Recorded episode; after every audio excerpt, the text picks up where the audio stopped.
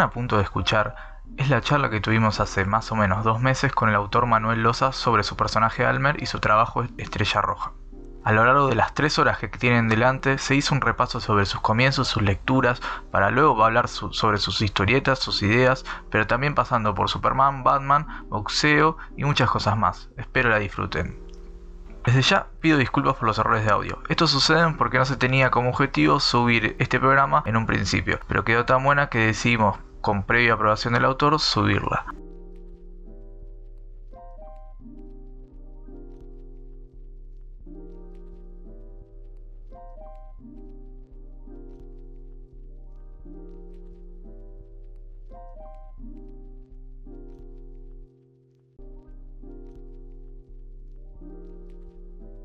Eh, bueno, para empezar, siempre la, pregunta, la primera es cómo empezaste a leer eh, historietas o cómo, cómo te acercaste a este mundo, digamos.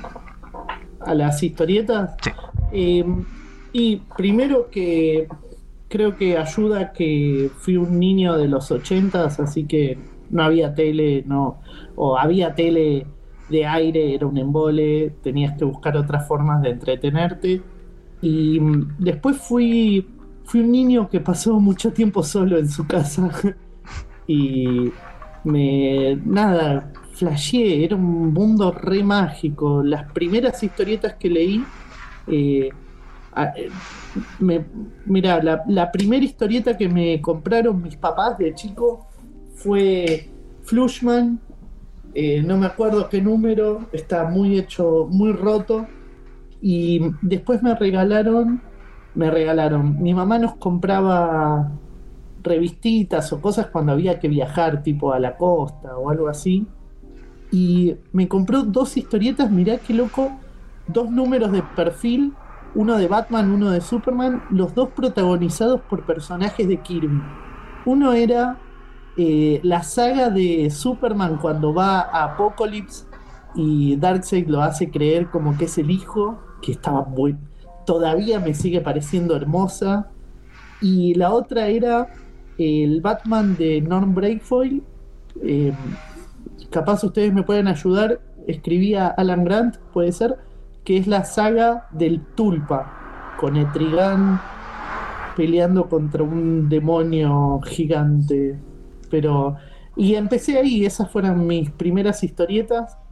Y y me reenganché. Yo creo que mm, había una necesidad de flashear, de, de evasión y de mundos distintos, cosas. Había, había algo en la fantasía esa que era muy especial y mm, a partir de ahí justo empezaron a caer eh, las primeras de Marvel que eran de Columba, ¿no es cierto? Las que llegan a los kioscos en Argentina los primeros números y después pasa a ser otra editorial que me suena que era símbolo, ¿puede ser? ¿O estoy inventando?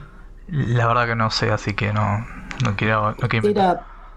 Columba empieza a publicar Spider-Man, eh, Punisher creo que era, y X-Men.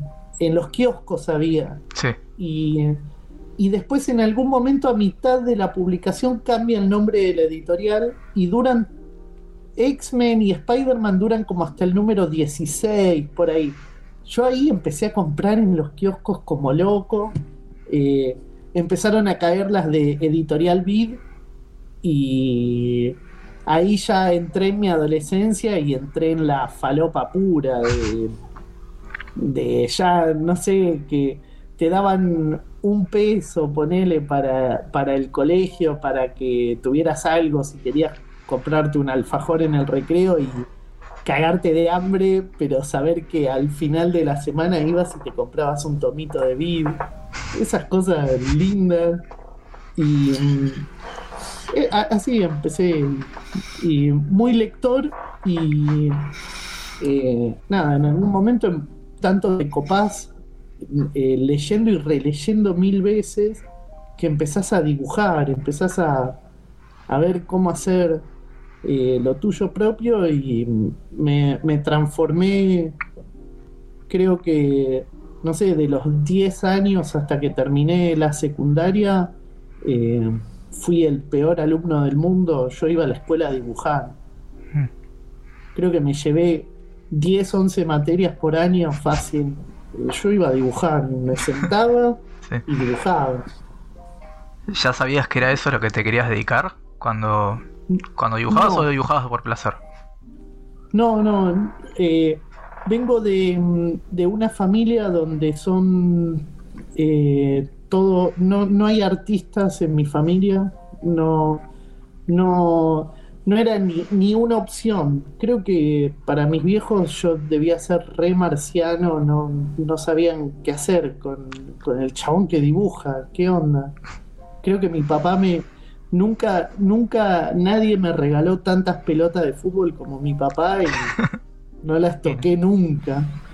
Eh, y eh, nada, nunca supe que me iba a dedicar a eso hasta que a los 17 por ahí eh, hice, fui a la escuela de Garaycochea.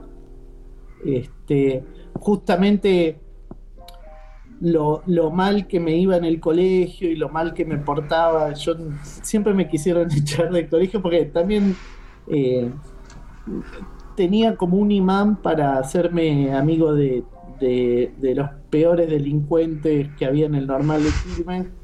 Y eventualmente, eh, nada, me, pasó esa, la de muchos problemas de disciplina, me, eh, me mandaron a un psicólogo y todo. Y el chabón medio como que dijo, este pibe quiere dibujar. Eh, me anoté, me anoté, me anotaron mis papás, yo era chico en la, escuela Garaycochea, en el, en, el, taller de historietas que daba Oswald. Y ahí conocí a una persona de oro, una figura que no, se fue nunca de mí. Eh, encima era de Quilmes, igual que yo, así que lo llamaba por teléfono. Yo tenía 18 años y lo llamaba por teléfono a Oval para charlar, o, le iba a visitar, eh, nada, y, y una vez que me enganché tan fuerte con el taller de Oswald, sí, ahí ya fue un, bueno, quiero estudiar artes visuales y todo eso, y ahí sí estaba como como, como muy seguro de que era una era algo que se podía hacer, que era lo que yo no creía. Y lo peor de todo es que, así con lo, con lo mal estudiante que yo era, me, anoté en la, la, UNA, la Universidad Nacional de Arte, que, ahora, que antes era el IUNA, y terminé con un promedio altísimo la carrera. Eh, hay algo de sentirte como en casa, ¿entendés? Y eso me pasó con la Facu, sobre todo. Eh, yo a veces, yo soy docente en la FACU y a veces para, para explicar esto yo hablo del final de Pie Grande. ¿Vieron Pie Grande y los Henderson, peli ochentosa? Y hay un momento re emotivo que es el final, que John Lithgow lo lleva a Pie Grande al bosque y le dice andate al bosque y, y le pega y le dice andate, no te queremos, andate al bosque y Pie Grande empieza a caminar para el bosque y aparece onda un pie grande en cada árbol y de golpe está rodeado de pie grande. Y eso es la facultad. Cuando vos eras adolescente eras el, único que dibujaba o que le interesaban todas estas cosas, ¿viste? Sobre todo en los 90. Eh, la cultura geek se popularizó mucho después y en esa época estaba mal visto, ¿viste? Era como, como algo medio que se escondía un poco. Sí, es raro, el alinado. Eso, y de golpe es como que terminás la secundaria y te anotás en una facultad de arte y estás en un aula donde todos son el que dibuja. Es, es zarpadísimo. Es, es una sensación de, ah, esta gente es toda de mi planeta, qué sé yo. Y, me quedé en la facu, todavía estoy ahí, soy, soy profe ahí y me quedé. No me fui nunca, es mi casa. Y te iba a preguntar, eh, yo, sé que lo contaste alguna vez, eh, tus primeras historietas, las que dibujabas, ¿cómo, cómo eran? ¿Cuándo empezaste a dibujar? como a hacer historietas? O por lo menos con esa idea. Uh, mirá, te, te muestro. Va acá, ¿eh? Sí, sí. Esto. Esta cosa horrible. A ver. Esta la hice en, a los 10 años. ¿Se ve? Sí. Es Batman Qué con bueno. el cyborg peleando contra, contra un monstruo. Mirá que. Está 10 buenísimo. años tenía. Sí, no, está buenísimo. está buenísimo. No, la verdad que- Sí, esa, esa creo que está. En, en algún lado está subida, ya la, Sí, la sí. vi en- Yo alguna vez la subí Sí, sí, está subida. Sí, sí, y Está la primera página la vi. Eh, está Qué está bueno. Eh. Yo hacía historietas siempre. eh, tenía como un vínculo con la historieta donde me parecía, y todavía me parece, eh, pasa que en esa época ponerle que no lo sabía explicar, pero la sensación que tenía era que en, en una historieta un personaje está vivo y en un dibujo es un dibujo. Un dibujo de, de un caballero medieval, ponele. Es un dibujo de un caballero medieval y está buenísimo. Capaz una buena ilustración al estilo fraseta son esas que dan la sensación de que cuentan una historia. Sí, sí, sí, entiendo. Sí. Pero leer una historieta con Almer ya, ya no es un dibujo de un caballero. Ya te- cuando cerrás el libro decís, yo lo conozco a este personaje. Claro, hay una Y- historia. Una Hay una historia. historia, hay algo. Y bueno, eh, en el secundario eh, yo estaba en el centro de estudiantes y sacábamos una revista que se llamaba... Bien, José, dale. Eh, sacábamos una revista que se llamaba La Chispa y ahí yo hacía historietas de dos páginas, de una página y mm, eh, después ¿Y de qué eran esas historietas? Que. Ah, de cualquier cosa. Eran medio. Son medio chotas. eh, no, no, pero. a veces era tipo. Veía un videoclip o algo así. ¿Viste cuando ves video- videos musicales y te da la sensación de que hay una historia atrás? Claro, sí, O- Y inventaba una historia así como muy sonsa. Yo era muy fan de Spawn y generalmente todas eran como medio satánicas, medio. Hay algo oscuro ahí. Claro. Eh, y después me pasó la facultad, como no sé si alguno de ustedes está en la facultad o estuvo en la facultad, y cuando te pasa la facultad no existe nada más. Eh. Onda, yo iba a la facultad y trabajaba y no, no, no hice historietas durante todo ese periodo. Y justo terminando la facultad, eh, me pasa que eh, con unos amigos se nos ocurre hacer una historieta de zombies que se, se iba a llamar Nación Zombie. Con Matías Musillo eh, decimos vamos a hacer una historieta que se llame Nación Zombie y con un dibujante de historietas que es Mariano Antonelli. Y entre los tres flasheamos una historieta donde era como el fin del mundo y mm, yo lo que quería era que, que haya horror cósmico, que los zombies no sean solo zombies, que haya como un centro de invocación o algo así, que iba a ser en el obelisco.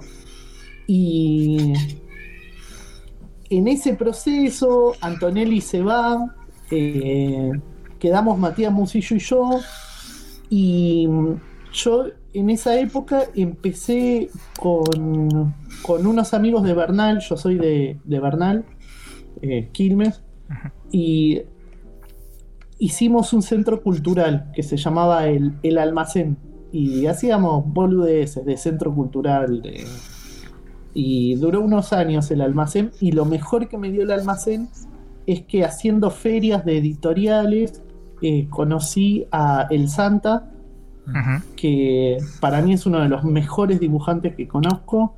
Y Es un personaje en Estrella Roja. am- Que eso después te voy a preguntar. No, pero- en Nathaniel Fox está el Ah, Santa. Claro. bueno, está bien. Y es uno de los amigos que más quiero en la vida. Eh, fue, fue un amor a primera vista con el Santa. Y con él y Musillo nos pusimos súper en serio a hacer Nación Zombie y fui como, como recolectando gente del centro cultural, había uno que escribía, eh, después en la facultad había un par que tenían una editorial independiente, así autogestionada, y los agarré, que eran Dani Ruggeri y Epileptic Fred, y con ellos armamos como un equipo y armamos, dijimos, hagamos una editorial donde eh, publicamos fanzines hasta que juntemos la plata para hacer Nación Zombie, que iba a ser el gran libro genial, e hicimos la editorial Panza. Sí. Y duró como 10 años Panza, nunca hicimos Nación Zombie. Eh, el año pasado, con la pandemia y todo, o capaz un poco antes, eh, Matías Musillo se acordó de Nación Zombie y me mandó mail, ¿te acuerdas de Nación Zombie? Y medio como que charlando dijo, bueno, te jodes si la hago. Y la hizo y la publicó en Locorrabia. Está en los webcomics de Locorrabia, se completó. Está buenísima, Matías dibuja, es un genio. Y, y nada, hicimos Panza y ahí arranqué con Panza en los fanzines de Panza em, había que hacer cuentos cortos, autoconclusivos, y el gran sueño de mi vida siempre fue hacer historietas con los personajes del ciclo artúrico. Eh, yo eh, de chico, eh, el, el único adulto que nos cuidaba muy seguido era mi abuelo y viste en los videoclubes de los 80 no había muchos, muchos casetes, los videoclubes de barrio, ¿no? Y el chabón, como no entendía nada, y iba y alquilaba el voleo, cada vez que nos cuidaba, alquilaba Excalibur de John Burman. Y yo ahí enganché. Eh, yo estaba re enamorado de, del, del ciclo artúrico. Después me pasó eh, en el secundario que, viste, te dan a leer el cantar del mío Cid y toda el aula, todos tus compañeros ponen cara de qué embole, qué es esto, y yo estaba como loco, me, fue mal en todas las materias, menos en esa, eh, pero yo creo que lo leí no sé cuántas veces, después las mocedades del Cid, eh, que te cuenta la historia de Rodrigo cuando es joven y tiene una espada oxidada que es del padre. Es una maravilla. Y eh, nada, y me, volví muy fan de la literatura medieval. Creo que tiene que ver con haber visto Excalibur tantas veces. Y cuando, cuando hicimos Panza y había que hacer cuentos autoconclusivos, eh, dije ya fue. Y ahí nació Almer y Almer está pensado medio estéticamente como para ser parte de la peli Excalibur. Es como, yo quiero que él viva en, esa peli. Y siempre lo piensa así, Almer vive en esta película. Y las armaduras, eh, la onda dramática de todo. Y, nada, estuvimos un montón de tiempo con Panza haciendo eh, fanzines y, sumando cuentos de Almer. Sí. Manu, pero eh, en, Panza la, temática de los, de los distintos cuentos era más o menos similar o, eh, como que Almer... No. Claro. No, era... El, Qué buena remera. en Panza el chiste era que fuera como un popurrí la Panzarama. Panzarama se llamaba la, el, el, fanzine. el fanzine. Y lo único que que la, la única mm, como la única directiva como grupo que teníamos era que los cuentos fueran autoconclusivos. Que el lector no tuviera la necesidad de decir, mm, si no tengo el número 2, ¿cómo hago para entender? Eran autoconclusivos y que el Santa nunca hizo caso. Eh, él publicó una historia que iba en capítulo de chupado eh, Y este, Y el chiste también en Panza era esa sensación de la de que cada uno de nosotros conservaba su identidad en los cuentos, en las cosas que haga, e incluso eh, Fred, Epileptic Fred, eh, hace una historieta, todavía las hace, en Facebook las publica todo el tiempo. Eh, son unas historietas tan experimentales que, que van hacia lo abstracto incluso. Que capaz tenés un cuento de seis páginas donde casi todas las viñetas son solo texturas. Y el chabón la publica y, y estaba eso y al lado estaba Almer. Qué loco. Y al lado estaban las historietas de vagabundos de Dani Ruggeri y era cada uno hace lo que quiere. Está bueno. ¿Y esta revista, esta fanzine, cuánto tiempo duró más o menos? Y. Eh, creo que llegó como a los 8 o 9 números. Eh, y yo sa- empecé sacando los cuentos de Almer ahí. Después me pasé, después me fueron como invitando a ponerle en un momento. eh, un día fui a una fiesta y me encontré a Hernán Siriani y nos pusimos a charlar y me dijo que si quería hacer una burlesquita, ¿viste? Él tenía edi- editorial burlesque y sacaba unos libritos chiquititos y yo re manija, sí, ah, yo sentía como que había entrado a Hollywood, ¿entendés? Sí. Y, y, mm, Hernán me pidió eso, después eh, en la comiqueando para un número en papel me pidieron, si, va, me ofreció Andrés Acorsi si quería hacer una historieta de cuatro páginas a color, también hice una de Almer, eh, fue el último número de comiqueando ese. Eh, pero, pero yo quedé tan manija que después hice otra historieta a color de cuatro páginas de Almer. Como que iba, cada vez que alguien me, me- alguien me tiraba un poquito de onda, yo me ponía a hacer un cuento corto de Almer. Y mm, en algún momento me pareció que había como, como una historia que, que los una a todos. Me pareció como que había algo, había como una coherencia. Y ahí se me ocurrió, bueno, si pongo un cuento que va entre este y este, da tal. Claro, Mm, habla- ya hablando de Almer, vos cuando los escri- empezaste escribiendo, eh, ¿los pensaste? O sea, eran cuentos eh, autoconclusivos, pero ¿los pensaste con esta cierta cronología? ¿O en No. algún momento lo, lo planteaste, te diste cuenta esto que decís que, que eran que tenían una lógica? Y bueno, ahí le empezaste a, a- a armar algo, como, como así. fue como a la altura. de- que- ¿A qué eh, altura? Fue como a la altura del cuarto, quinto que hice, que se me ocurrió, che, y si meto este en el medio de estos dos, eh, y si hago así, y si hago así, y eh, me parece que sobre todo al final del libro da la sensación de que son capítulos de una historia, pese a ser autoconclusivos. Y Sí.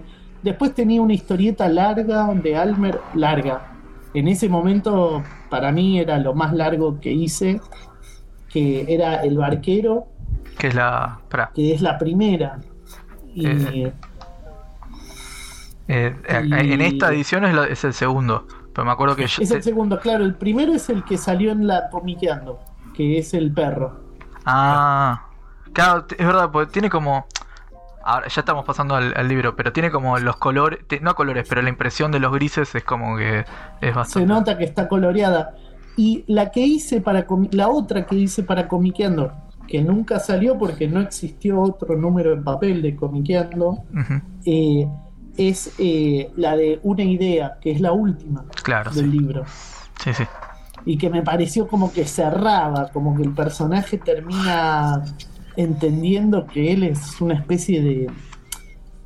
del- él es el caballero de la conciencia social en, en Claro. Camelot, ¿no? Sí, sí. Eh, Y estamos en, sí, en Almer. Eh, bueno, estamos con Panza, estaba contando cómo, cómo empezó ahí. Eh, lo que yo te quería contar- preguntar antes también, volviendo a las lecturas, ¿qué lecturas de, de historieta argentina tenés también? Que, que si te influyeron al- en vos como autor o como... O, o simplemente te gustan? ¿Tenés alguna? Eh, lectura de historieta argentina. Cuando yo era pendejo, muy poca porque eran los 80s, 90 eh, y la historieta argentina, en los kioscos solo estaba Columba, yo solo me acuerdo de Columba, y mm, no parecía accesible, ¿viste? Ya el estilo narrativo, ya todo, si vos tenías 11, 12 años, la veías en el kiosco y era, esto no es yo también estaba en una casa donde no había historietas, entonces no, no había un papá que me dijo lee Nippur, que es la que va, que lo, es lo que yo que leía de chico. No, yo. Y si ibas al kiosco, la onda. te, llegaba más lo de perfil que, que, eso, quizás. Claro, y te, sí, te ganaba Marvel y DC, ¿viste? Mm. Eh, que, es lo que pasa siempre, pero ahora por lo menos eh, yo siento que en varios autores eh, manejan un lenguaje más parecido al, a lo que es el hoy. Columba, siento que estéticamente manejaba como un lenguaje y una estética que ya a principios de los 90 atrasaba 15 años. Y lo cual no quiere decir que es malo. Eh, yo ahora, ya después, cuando, cuando empecé a meterme en serio como lector de historietas, eh, hay un montón de historietas de Columba que me vuelven loco. Enrique Brecha, eh, Nippur, cómo, no engancharse con Nippur. pero cuando sos chico era, se veían viejas, ¿no? Se, veían raras. Eh, y no, y después de, autores, eh, de adolescente creo que las dos historietas que, que me encontraba, yo a Hugo Pratt lo voy a tratar de argentino. Eh, sí. Porque le puso la H al nombre y ya está, era, era medio nuestro. Eh, tampoco había tanta edición en esa época. Y me acuerdo que en Camelot tenían unos tomitos blanquitos en blanco y negro del corto maltés y quedé re boludo, me los morfé todos. Y después el Eternauta, como todo el mundo, mm, es una historieta de aventuras impresionante. Creo que la leí de adolescente y me encantó, la leí en el secundario. Y después ya em, en la facultad, después de haber conocido a Oswald, ya, ya no sos un niño y ya tenés una mirada más de investigar y empezás a comprarte historietas de todo. Eh, me gustan muchos autores, pero más como cerca de acá, ponele, me gusta Mina Berry con Dora, me encanta, me vuelve loco. Paula Zuco me parece increíble. Em, las pibas haciendo violencia eh, me parece que le ganan a todo. Eh, Paula Zuco con el, el del altiplano, ese me fue el nombre. la sombra del altiplano. La sombra del altiplano, gracias Federico. Eh, Paula Zuco con la sombra del altiplano, Marcia Juárez con Fáunica. Eh, Maca, eh, Macarena García Cuerva con el clan de Daurdain. Eh, son aventuras, re aventuras y re para adelante, llenas de acción. Y esas me vuelven loco. yo cuando era pendejo, lo que. Mm, cuando era pendejo, ya a los veintipico, eh, estando en la facultad, siempre lo que me chocó era que no encontrar como, como un género de aventuras, pero que fuera moderno estéticamente, ¿viste? Claro. Como, ¿qué teníamos? Anita, la hija del verdugo, nada más. Y te encontrabas, ponele. A, te encontrabas, no sé, eh, gente que tenía un dibujo re moderno, re copado, tipo Oscar Capristo, ¿no? estoy, hablando primeros 2000, 2005, 2006. eh, te encontrabas tipos así, pero que no hacían aventuras, aventuras, hacían como esa aventura medio, medio deconstruida, medio paródica a lo Carlos Trillo, ¿viste? Y o un Meglia o qué sé yo, pero no hacían aventura, aventura. Y cuando encontrabas aventura, aventura, tipo Nippur, estaba dibujada como hace, como en los 70. Claro. Y no, no estaba como esa conexión que yo sí la encontraba en dibujantes independientes yankees. Ponele Jeff Smith con Bond. Eh, eso, ese fue alucinante. Eh, Mignola con Hellboy también. Como tipos que vos decías, ah, mira, este chabón está usando un, un dibujo re moderno, re dinámico para contar algo re clásico. Y, sin querer darle mucho la vuelta, eran re clásicas. Vos lees Hellboy y es re clásico. Es el héroe, se encuentra un monstruo, lo caga a palo, gana y termina la historieta. Y eh, después con el tiempo fui encontrando eh, algunos autores argentinos. Déjame pensar. Estaba, bueno, eh, para mí un librazo de los 2000 es El cuervo que sabía de Cuey Chancráneo. Me parece un librazo total. Eh, el aneurisma del chico punk de Renzo Podestá. También es como wow hay gente contando historias de género desde el hoy. Y, sí, tengo una pregunta. Eh, con respecto a esto, porque creo que alguna vez respondiste sobre esto, pero ¿por qué crees que eh, hay esta cosa de la aventura que de eh, como género tan, no sé si rechazada, pero esto de que contás que no había en ese momento aventura moderna, digamos, o modernizada? mira, en la facultad alguna vez leyendo sobre historia del cine. Eh, no me acuerdo quién era que decía que, una de las características del cine argentino en los 80, cuando vuelve la democracia, en los 80 y 90, es que el intelectual argentino siente un fuerte, fuerte rechazo por el relato de género. El único género legitimado por la intelectualidad argentina es el policial. Policial. Y, e incluso vos te comprabas la Fierro, eh, yo ahora se va, ya no sale más la Fierro, pero cuando volvió a aparecer en el 2006, te comprabas la Fierro y eran todos policiales. Y, y vos decías, bueno, pero alguien que tenga una espada, loco. ¿Qué onda? Faltaba eso. Y, y es algo que es propio como de, de, la identidad argentina. No está legitimado el género, el relato de género. En el cine se renota. En el cine recién hace, ¿cuánto? Hace 10 años empezaron a aparecer pelis de terror. Sí, sí. Y como otra cosa, pero siempre fueron como muy esporádicos los casos. ¿Cuántas pelis de ciencia ficción Argentina podés contar? ¿Cuántas pelis de terror podés contar? No, la verdad que no, conozco. Está bien, sí, sí, es, algo de la idiosincrasia argentina o de la forma de pensar claro. Y que nos pega a todos, porque somos argentinos y nos atraviesa y. Sí, sí. Y era muy difícil encontrar eso, una mirada eh, indie, novedosa, dinámica, con onda y que encima fuera aventura. Y una pregunta con, eso, con, con Almer, ¿vos sentís que pudiste dar tu mirada sobre esa el género de aventuras, pero también moderno eh, y, con onda como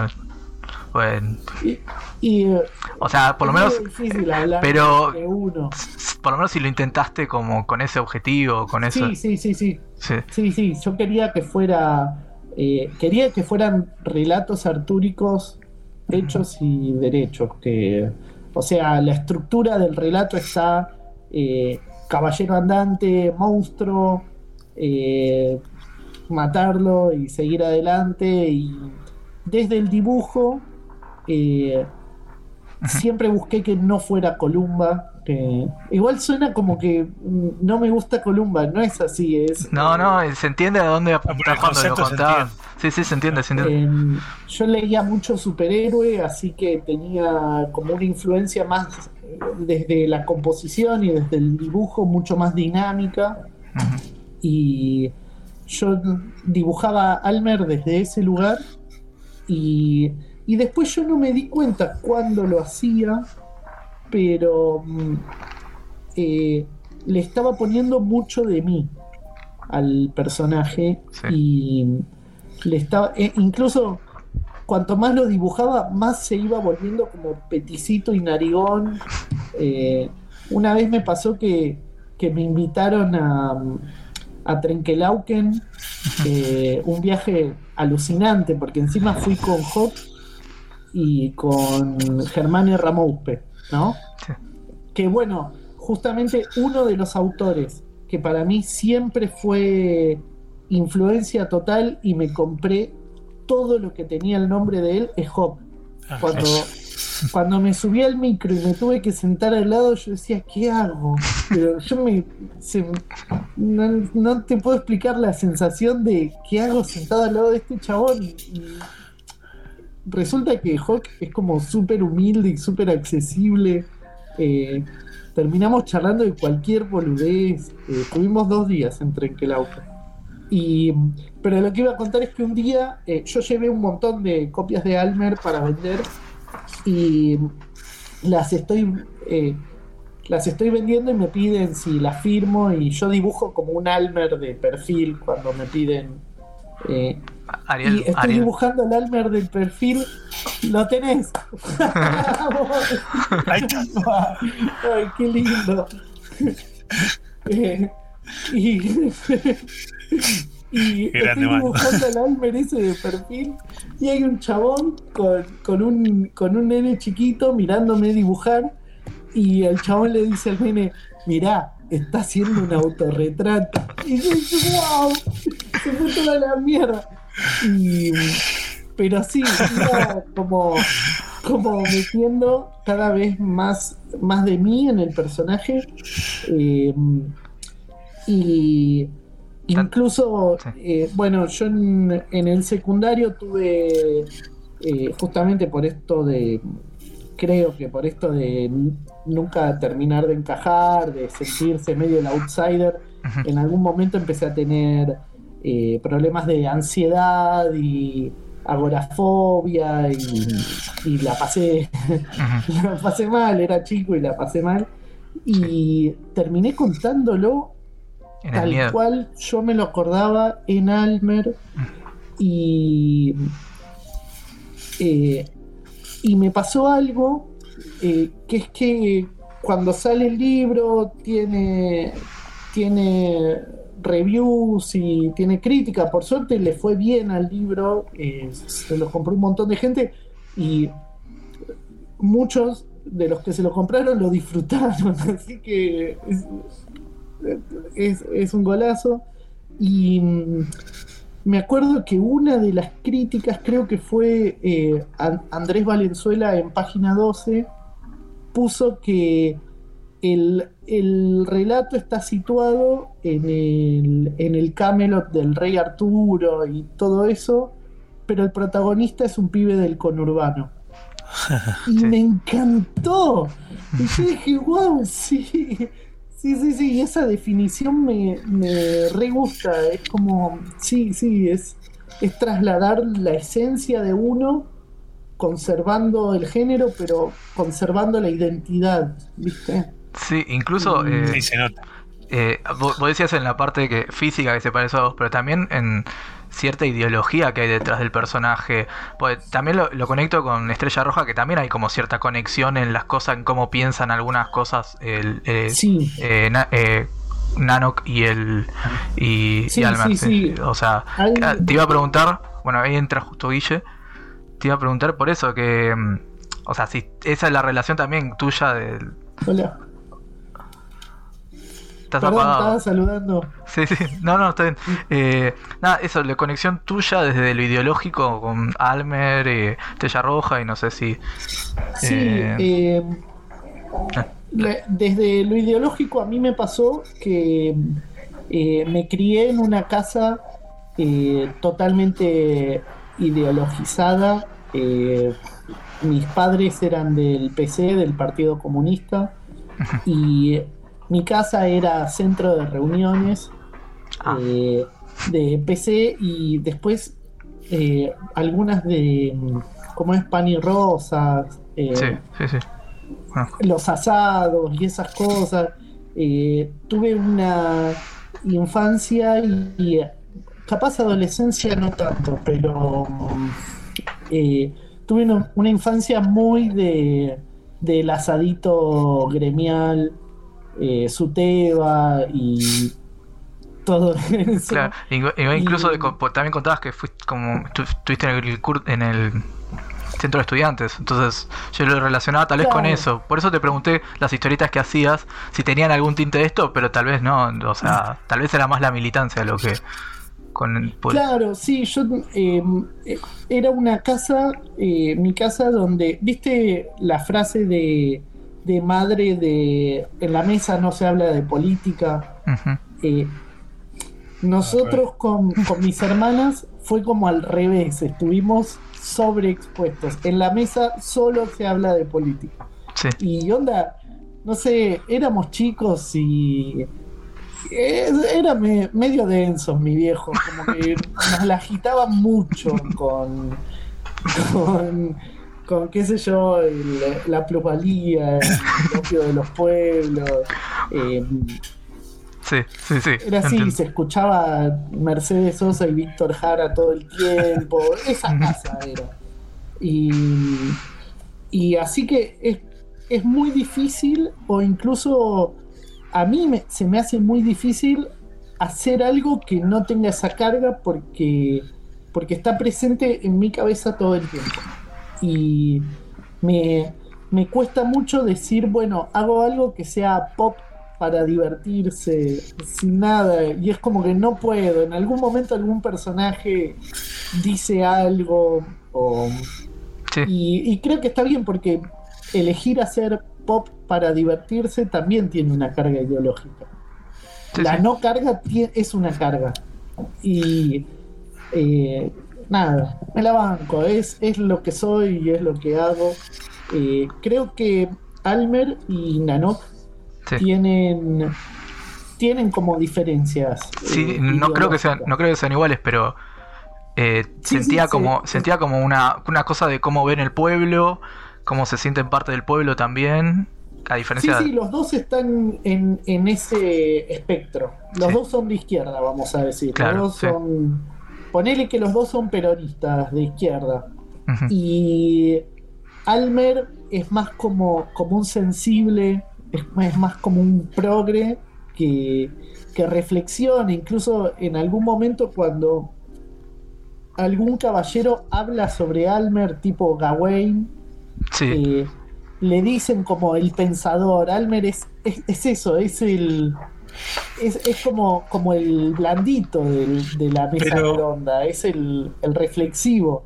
¿No les parece Y- que Almer también, perdón Manu, Sí, desde, sí, desde sí. su desde la posición, porque a ver, yo lo, yo lo veo como el tipo que está en las afueras, él está, él no está en el en, en Camelot, él está en la, en la, En la frontera. en la frontera. Entonces, o sea, si bien tiene esa ideología, tiene como otra. A ver, está, ubi- está ubicado distinto, o sea, su rol es, es distinto. Entonces, eh, que capaz que se da más para esa reflexión, esa, esa forma de verlo. Incluso con el, con, con el pueblo que tiene contacto también no es el mismo que está en, la, No, está en, en- el epicentro. no están en una Claro, es revolución, distinto, ¿no? tampoco están en una Sí, revolución en el medio de una una... familiaridad, ¿viste? Sí. Eh, y también Almer es parte de un, de un estado que, que, que es el que, el que manda en ese momento, Claro. que es Arturo. Entonces Claro. se permite eh, creer y bancar y militarlo al- a Arturo, vamos a decir. Claro.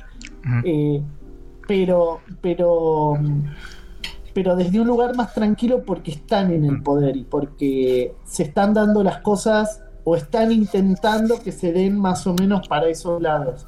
Eh, Nanok, en cambio, es una víctima de un estado eh, totalitario. Entonces el tipo, Nanok está enojado. Eh, mientras Almer reflexiona, Nanok quiere matar. Y matar chetos. está más sacado el chabón. Sí, sí. Sí, sí. En, esos puntos distintos, porque está en el medio de una revolución. Está, claro. sí, sí, sí. Y y hasta en Estrella Roja yo lo que quería era que se vean, eh, se vea eh, puntualmente la, eh, el accionar y que, que, algún lector capaz lo lea y diga, che, pará, me estás contando un atentado terrorista y y si querés verlo así, bueno, sí, pero en realidad es un chabón que fue a prender fuego el Palacio Imperial y ya está. Claro, no le importaba nada, claro. No importa nada. Eh, eh, siguiendo, seguimos con las historias ya que estamos. Eh, Yo tengo una pregunta, Manu, eh, porque creo que te escuché que era fan de Superman y bueno, ahí estamos, a eso voy. Eh, y, justamente ese, ese Superman, el, ese Superman, con, con esa ideología. cuando, cuando los muchachos que lo crean, era eso. O sea, la época en la que se crea, eh, las primeras historias de Superman era eso, luchar contra. O sea, pelear por una ideología, por, por derechos. Combatiendo el capital, sí. Sí, eh, exacto. Porque Sigil y Shuster eran, por sobre todas las cosas, judíos. Eran los chabones. En Cleveland eh, y las comunidades judías eh, obreras del principio del siglo XX eh, estaban mucho más cercanas al marxismo de lo que estuvieron después del macartismo. Era como más común esas lecturas, esas influencias en los judíos de la década del 20 o de la década del 30 en sectores populares. Y estos pibes salen de ahí. Y Superman es esa combinación de, de folclore judío, directamente el origen de Superman es Moisés. Eh, pues lo ponen en la canastita para que sobreviva. Y era el golem, porque con Superman, los, los pibes estos no se dan cuenta y con Superman inventan el concepto de superhéroe. Que cuando lo contás ya existían algunos, Lee Falk con el fantasma que camina, eh, alguno te nombra a la sombra o al zorro, pero todos, todos los tropes de, del superhéroe nacen en Superman, en Action Comics número uno. Eh, la identidad secreta que, que oculta eso y que convive con eh, la ciudad, la ciudad, eso es el golem. El golem eh, está para proteger un sitio. Y en Superman es, bueno, es Metrópolis. Y el chabón está en Metrópolis. Y le metieron mucha ideología. Yo creo que se la meten orgánicamente, como que sale sola porque es parte de ellos. Eh, porque no, ni siquiera es como el centro, es de golpe Superman en medio de una historieta, eh, se mete a una villa miseria y la rompe toda para que el Estado tenga que construir edificios mejores. Eh, era, era del pueblo. Se mete a una fábrica y caga piñas al capataz porque eh. maltrata al obrero. Sí, incluso hasta y también se meten contra la industria, contra la industria del cómic también en, algunos episodios que después lamentablemente los terminan cagando como arriba de un palo ellos también. Claro, sí, bueno, después eh, a Sigil y Shuster les va para el culo. Pero mm, incluso me parece que esa esencia de Superman es tan fuerte que, no sé, vos ves la última peli, ves el hombre de acero y está. Sí. El viaje del héroe.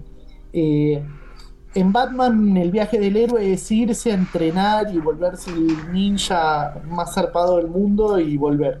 En Superman el viaje del héroe es tener un montón de trabajos de obrero de base.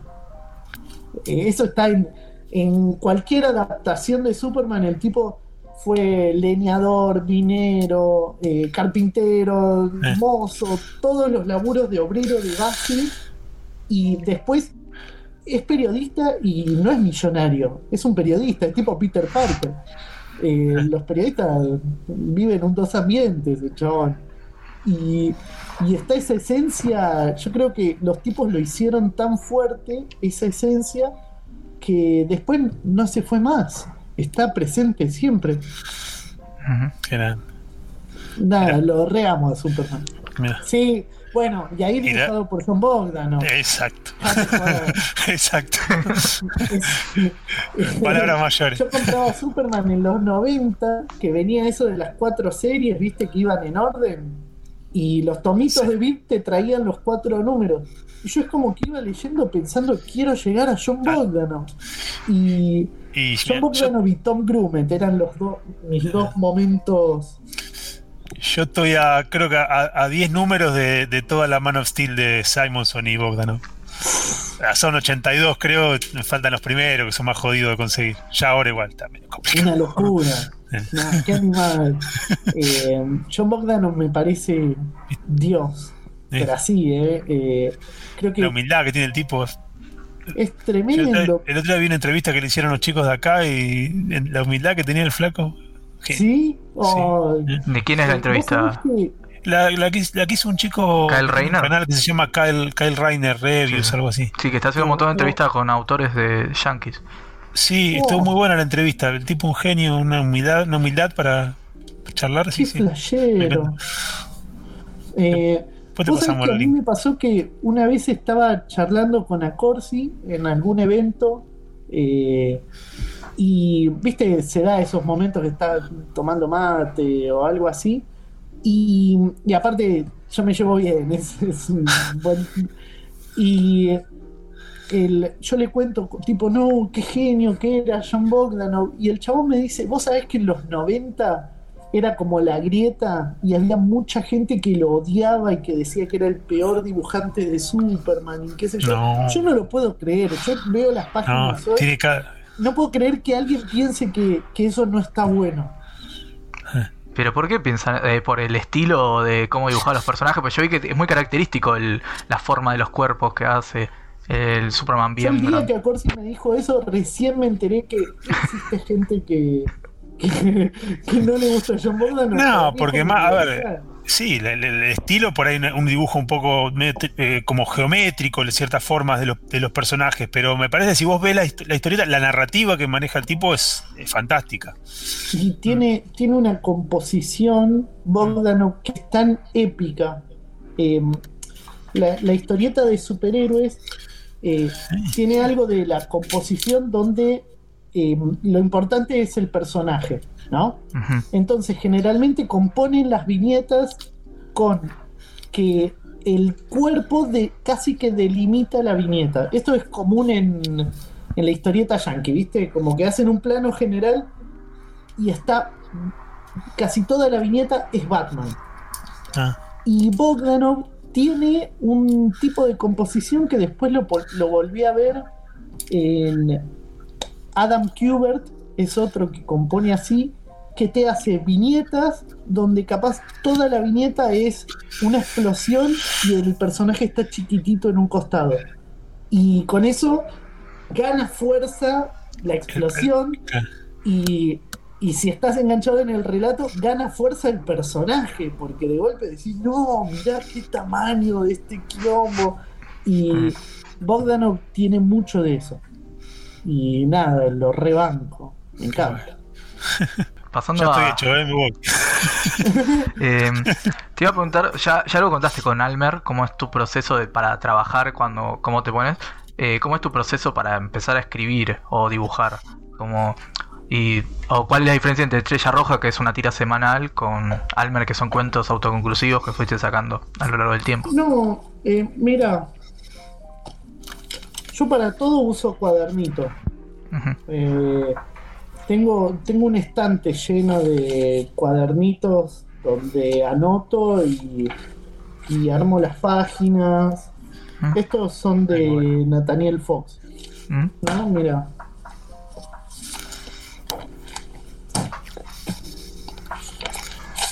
Van que.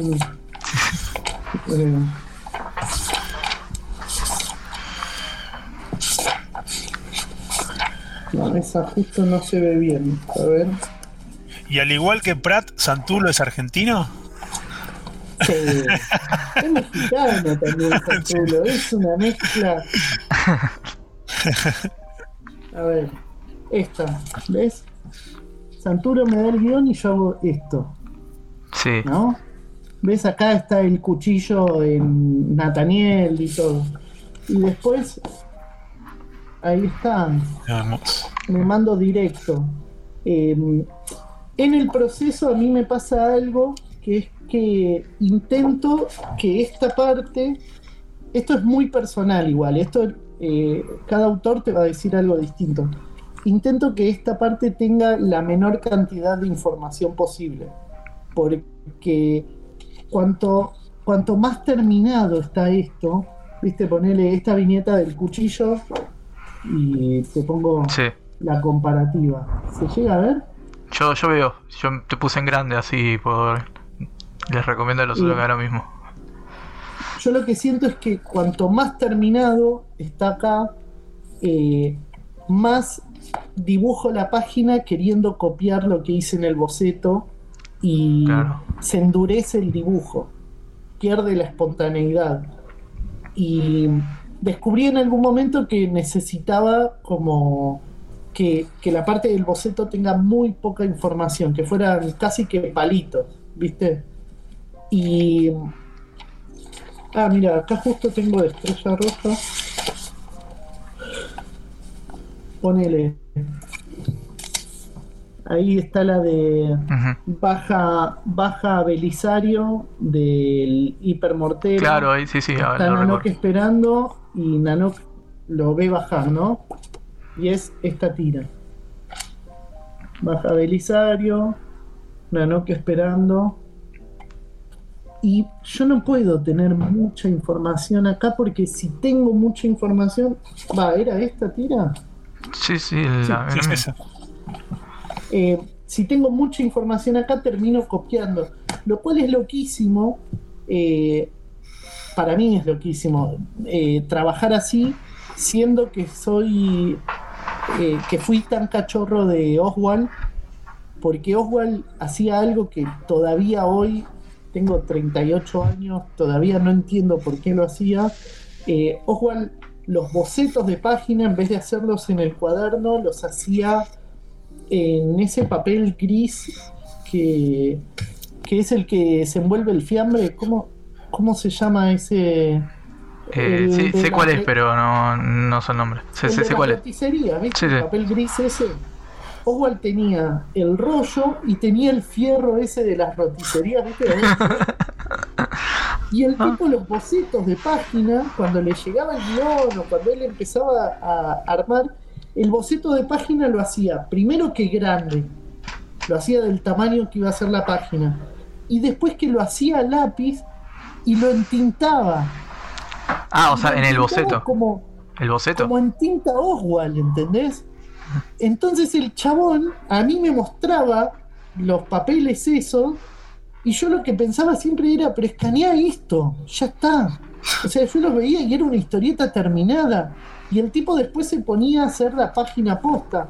Y capaz al principio intenté hacer así cuando era más chico y se me endurecía un montón, se me, se me, se me hacía lento, ¿entendés? Tipo, che, pero para esto tardo como una semana en hacer una página. Y, y no. Eh, empecé a meter cada vez menos información. Y después con cosas como Estrella Roja, yo lo que hago es escribo así. Eh, primero que tengo eh, en otro cuaderno anotado tipo eh, a grandes rasgos. Incluso dice a grandes rasgos. Sí. Y tengo más o menos todo, toda la estructura de toda la historia de Estrella Roja. Todo desde el principio hasta el final, pero te diría son tres párrafos, tipo va a pasar esto, va a pasar esto y va a pasar aquello. Y de todo eso, eh, lo único que quiero conservar es el final. El final, para mí es un chistazo. Es, o sea, todo Estrella Roja apunta a un remate y si me sale bien, voy a estar re feliz.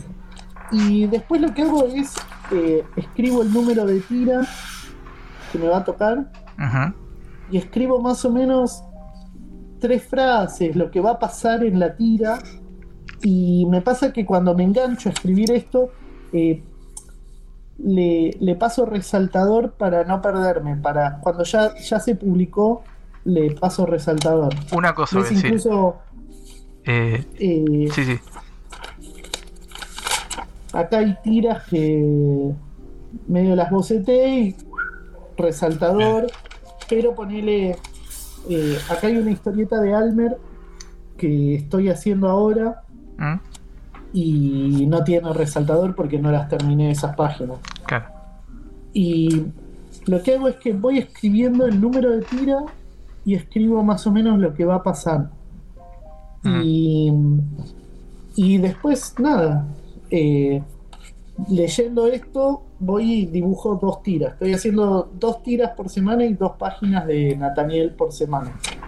Y lo que tiene es que a mí mucho no me copa sentarme a escribir. ¿Viste? Como que me aburro. ¿Qué sé yo? Me gusta dibujar.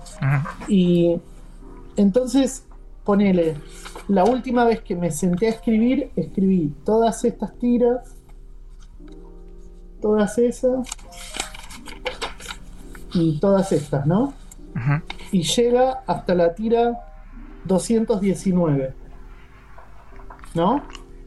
Y cuando llegue hasta la 219, dibujándola y haciéndola, eh, voy un día a sentarme a escribir y capaz de corrido escribo otras 20. Y nunca tengo todo el guion escrito totalmente y nunca tengo... eh, no, no soy muy, muy rígido con el argumento, ¿viste? Como, como que hay un momento donde digo, acá podría venir una escena donde pasa tal cosa y capaz ya la estoy dibujando la historieta, ya está, ya estoy en camino y pienso, no, quiero que haya dos páginas más donde eh, suceda esto o aquello. Eh, el otro día estaba, eh, leí un libro que, que Lea Caballero siempre me dice que, que tengo que leer, que es eh, Mientras escribo de Stephen King. Yo soy re fan de Stephen King, pero re. Ujú. Y me sorprendió enterarme que Stephen King no es amigo de tener la estructura ya armada, de tener todo el argumento armado, que el tipo eh, escribe de una forma que es re character driven, ¿viste? Como que él lo que hace es construir muy buenos personajes y después medio como que cierra los ojos y dice, bueno, ¿qué hacen ahora estos personajes? Y él nada más va, narrando lo que en su cabeza va viendo que hacen. Y el tipo dice que si él supiera cuál es el final del libro, como que tiene más o menos una idea, pero no la no lo arma. Él dice que si él supiera toda la estructura y cuál va a ser el final del libro, eh, después es aburrido hacerlo. Y me parece maravilloso. Incluso eh, el, el ejemplo que da él es Salem Slot, que Sí. es uno de los mejores para mí de los libros de él, que él lo escribió pensando que podía funcionar como una, una precuela escondida de Soy Leyenda. que Salem Slot iba a ser. Los vampiros empiezan en Salem Slot y terminan como copando todo el mundo. Y a medida que lo fue escribiendo, no pasó y al final no pasa. No quedó. Pasan otras cosas. Y está, está re bueno ese, ese proceso de, de hacer. De tener más o menos una idea, pero después estar todo el tiempo creando. Que, que de vuelta es como re personal. Eh, yo eh, soy muy amigo de Sole Otero y Sole escribe el guion desde la primera palabra hasta la última palabra como, como si fuera una novela, escribe todo y es muy respetuosa del guion. Después capaz mete algún cambio, pero es muy respetuosa de eh, pulirlo y y después trabajar haciendo la historieta de eso. a mí no me sale así. No, está bien. Tu estilo, tú. Eh, te iba- una cosa, justo habíamos mostrado, estabas mostrando el, lo que escribiste y vos habías dicho que eran 200 viñetas, eh, 16 tiras en la Sí. Estrella Roja. Veo que son un poco más, no me parece que... Sí, se me restiró. Capaz quede como en la 250 por ahí. Porque acá incluso eh, escribiendo llegué hasta la 219 y unas 15 tiras más necesito. Y para que cierre así el, el moñito y todo y, y pase todo lo que quiero que pase. Porque por ahora, ¿por dónde va publicado? Eh, por- Eh, la última que salió es la 209. 209, ok. O sea, termina Lo este que- año Estrella Roja. Claro, yo... Y aparte, yo quiero que termine. Ya estoy hace mucho y, y estoy cansado. y quiero bien, que termine. Sí, es lo que mostró recién cuando baja Belisario del. Claro, yo... Porque Y se, lo y se leí... empieza a pelear, empiezan a pelear. Se cagan a palo. Se cagan a Eh, paro sin un brazo. Sí. Eh, y es la, la- es un poco hacer una escena que a mí es historieta pura. Es lo primero que pienso cuando pienso en historieta, que es la cagada a piñas en el barro del regreso del Caballero Oscuro. Claro, sí. La leí muy de adolescente y creo que tengo un pilón de historietas donde al final se cagan a palo así medio en el barro. es, el- es una que me gusta hacerle citas todo el tiempo. Em, bueno, hablando de Estrella Roja, el primero, la primera pregunta es: eh, Nanok es, es, un, es el nombre, es Conan al revés. Es de Sí, ahí. de ahí- malísimo. no, porque Eh, no, no, no vi que lo hayas sí. dicho, pero se dice que es eso. Eh, Nanok es Conan al revés porque Nanok es el una de las cosas que que bueno dentro de esto que conté de mi adolescencia que tuve mis situaciones me saltó un poco la térmica eh, una de las cosas que me, me salvó la vida y, y me, me, me construyó mi identidad co- como autor fue eh, descubrir que había algo que se llamaba juegos de rol. Y cómo sin darte cuenta empezás a, a exorcizar un montón de caca en esos mundos de fantasía, ¿viste? Sí, Y, y cuando sos máster, eh, aprendés mucho de cómo contar una historia. Porque tenés a tus jugadores y por suerte, em, en mi adolescencia me pasó que conecté con unos primos míos y con unos pibes de Quilmes y éramos de esos jugadores que nos gustaba hacer una buena peli, una buena historia. Y eh, viste que el juego de rol también es muy personal y cada uno lo encara, lo encara por donde quiere. Y me acuerdo la frustración en esa época nosotros le decíamos despectivamente a otras mesas de juego donde nos invitaban a jugar, eh, les decíamos jueguitos de Sega, que es cuando no hay historia y el máster te dice, bueno, sos un, sos un caballero mercenario y tenés que ir a sacar un cristal que está en el tercer sótano de este castillo. Y es como, pero ¿y por qué? Y Claro. qué sé yo. Y a nosotros nos, nos gustaba jugar y que haya, que haya historias, que haya personajes y nos pasábamos partidas enteras discutiendo entre personajes, estaba buenísimo. Y mi primer personaje fue Nanok Da jugando Star Wars, juego de rol. Ah, Y mi primer partida de juego de rol en mi vida, yo tenía 16 años por ahí, la primera vez en mi vida que me senté a jugar rol era, eh, tenía que entrar al pen- a un penthouse y hacer un robo. Y resulta que había un chabón y, el- y me cortaban el brazo y quedaba ahí como medio hecho mierda. Yo era muy fan de Conan y le, le puse Nanok al personaje. Eh, Es como, como el secreto peor escondido del mundo. Y aparte, él era Conan. Yo dibujaba Conan, pero con un blaster. Y, y nada, y cuando Estrella Roja surge, surge por, por la razón más sonsa del, del mundo.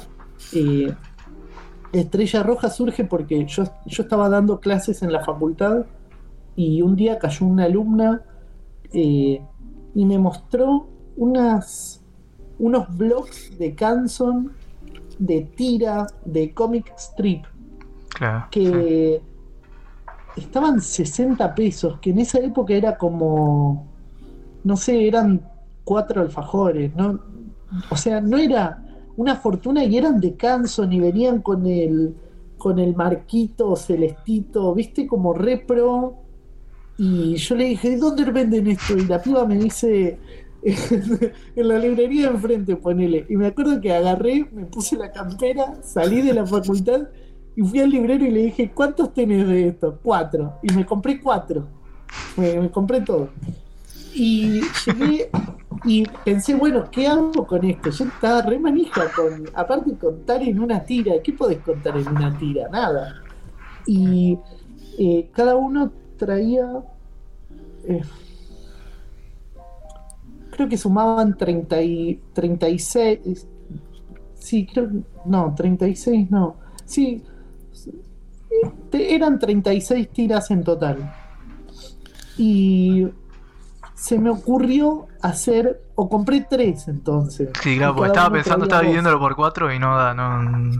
Eh, eran, eran tres, De cada dos. uno traía 12. Y se me ocurrió escribir una historieta que dure 36 tiras.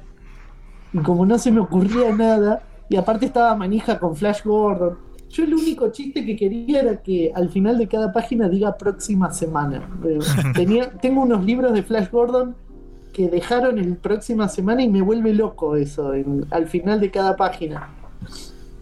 Y hice Estrella Roja diciendo, bueno, voy a contar esta historia de cuando jugaba rol de chico y lo, lo resumí en 36 tiras. Y ese es el, el apunte con el que ahora yo sé todo lo que va a pasar, pero se fue estirando hasta la 200 y pico y hay más personajes y todo.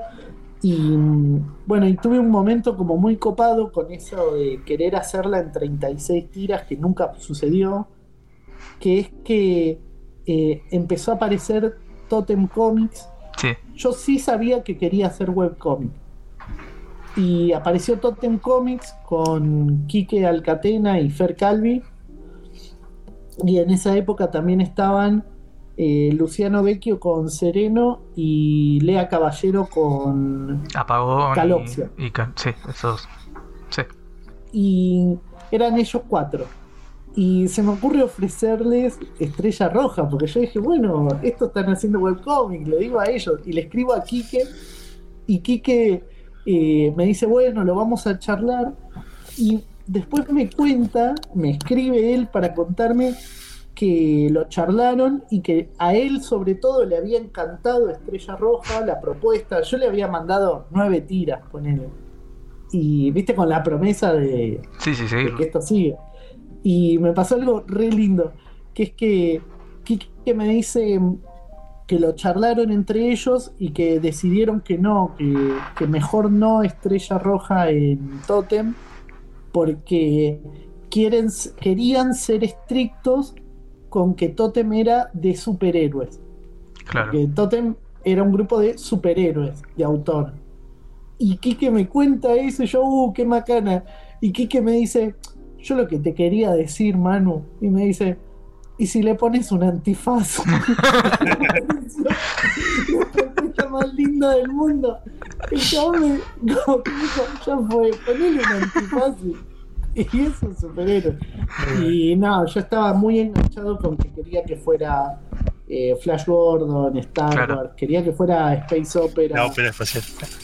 Sí, y, y bueno, y después eh, eh, estaba Editorial Atmósfera que publicó Almer y ellos quisieron hacer un sitio de webcomics y después cuando se, cuando se cerró editorial Atmósfera, eh, Loco Rabia me dijo, traelos para acá. Sí.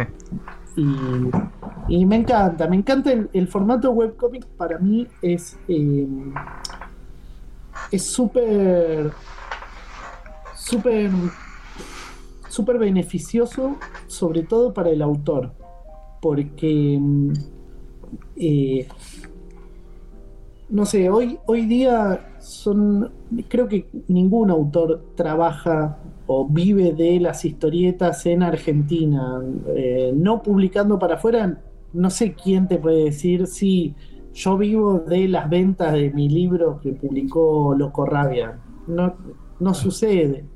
Y mm, todos laburamos de otra cosa. Yo soy docente, yo doy clases de lunes a sábado. Eh, y, laburo un montonazo todos los días. Y me pasa que si yo tuviera las 200, ponele que son 250 tiras de estrella roja. Si yo tuviera que hacerlas solo, sin mostrarle nada a nadie, creo que para la tira 15, 20 me aburrí o me cansé.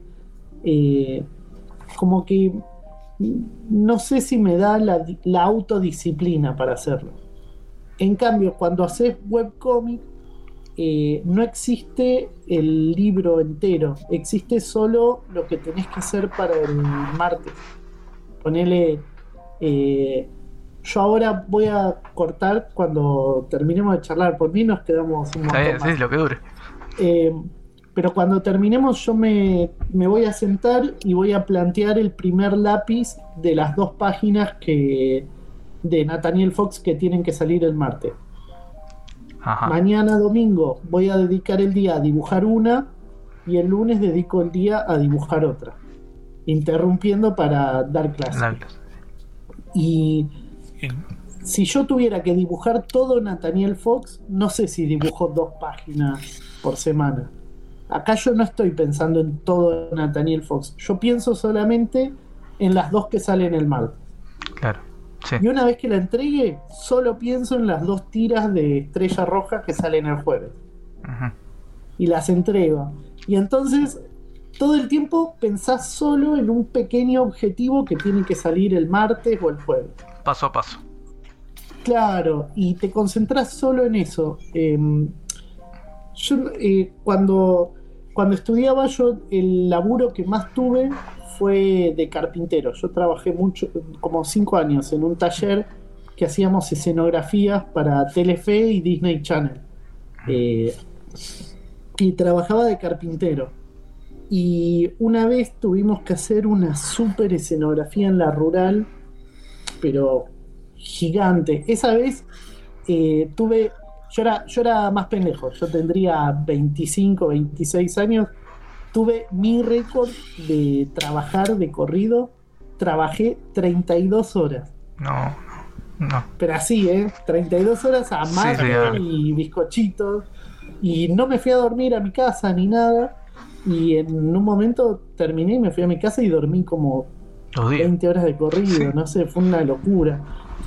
Y, pero en esa, en esa super jornada que hicimos en la rural, me pasó algo que, que me, me, quedó y, y, lo cuento, lo comparto, que es que construimos un deck gigante. ¿Viste un deck? Es ese piso que está más arriba del piso. Claro, sí. Y que tiene listones de madera que tienen una separación mínima entre ellos, ¿viste? Para claro. que respire un poco. Construimos un deck gigante y en un momento viene el jefe del taller y me trae una bolsa así de estopa y una botellota de tinta para madera. Ponele que el deck ese medía como una canchita de fútbol. Y me dice, toma, teñilo todo. Y tenía que teñir todos los listones. Y cuando vos ves todo ese espacio que es como una canchita de fútbol, decís, esto no lo voy a poder hacer nunca. Claro. Y me acuerdo de tener hasta como, como un toque medio episodio de ansiedad, ¿viste? De me quedo sin sí, aire, como que no, esto no lo voy a poder hacer nunca. Uh -huh. Y entonces mentalmente lo que dije es, solo es una madera, solo es este listón. Y lo tení. Y después es solo un listón. Y lo tení. Y después solo uno. Y cuando te querés dar cuenta, también te respiraste todos los vapores de la tintura esa en Saturno. Re loco. Pero, para cuando te, querés dar cuenta, eh, completaste todo. Y acá, eh, con los webcomics, yo siento que sucede algo parecido. Que yo lo que pienso es, son solo las dos páginas que salen el martes. Y una vez que las entregue van a ser solo las dos páginas que salen el martes. Y después, no sé, Estrella Roja va por la 209 y Nathaniel Fox va por la 100, 120 y pico, por ahí. A ver. 107, 108 fue la última de Nathaniel Fox. La última publicada. Pensé que iba a dibujar 300 páginas. Y, y desde el punto de vista de los lectores, ¿cómo crees que, es, o sea, que, nos manejamos con, el webcomic? Porque creo que todavía somos muy fetiches del papel, ¿no? Y cuesta mm. llegar, a, llegar a eso, ¿no? Sí, sí. Eh, ah. Yo soy muy consumidor, consumidor de webcomic. Ponerle. Eh, fui, fui muy fan de historietas reales. Eh, fui. Soy consumidor de Locorrabia a full. como lector de webcomic, incluso yo tengo que admitir que no leo todas las semanas. A veces dejo como que se acumulen. Yo igual.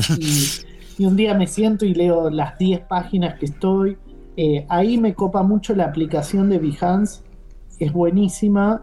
Eh, no tanto entrar desde un navegador a Behance, sino la aplicación que tocas y te pone donde te deja, donde te quedaste la última vez. Ah, eh, es muy piola.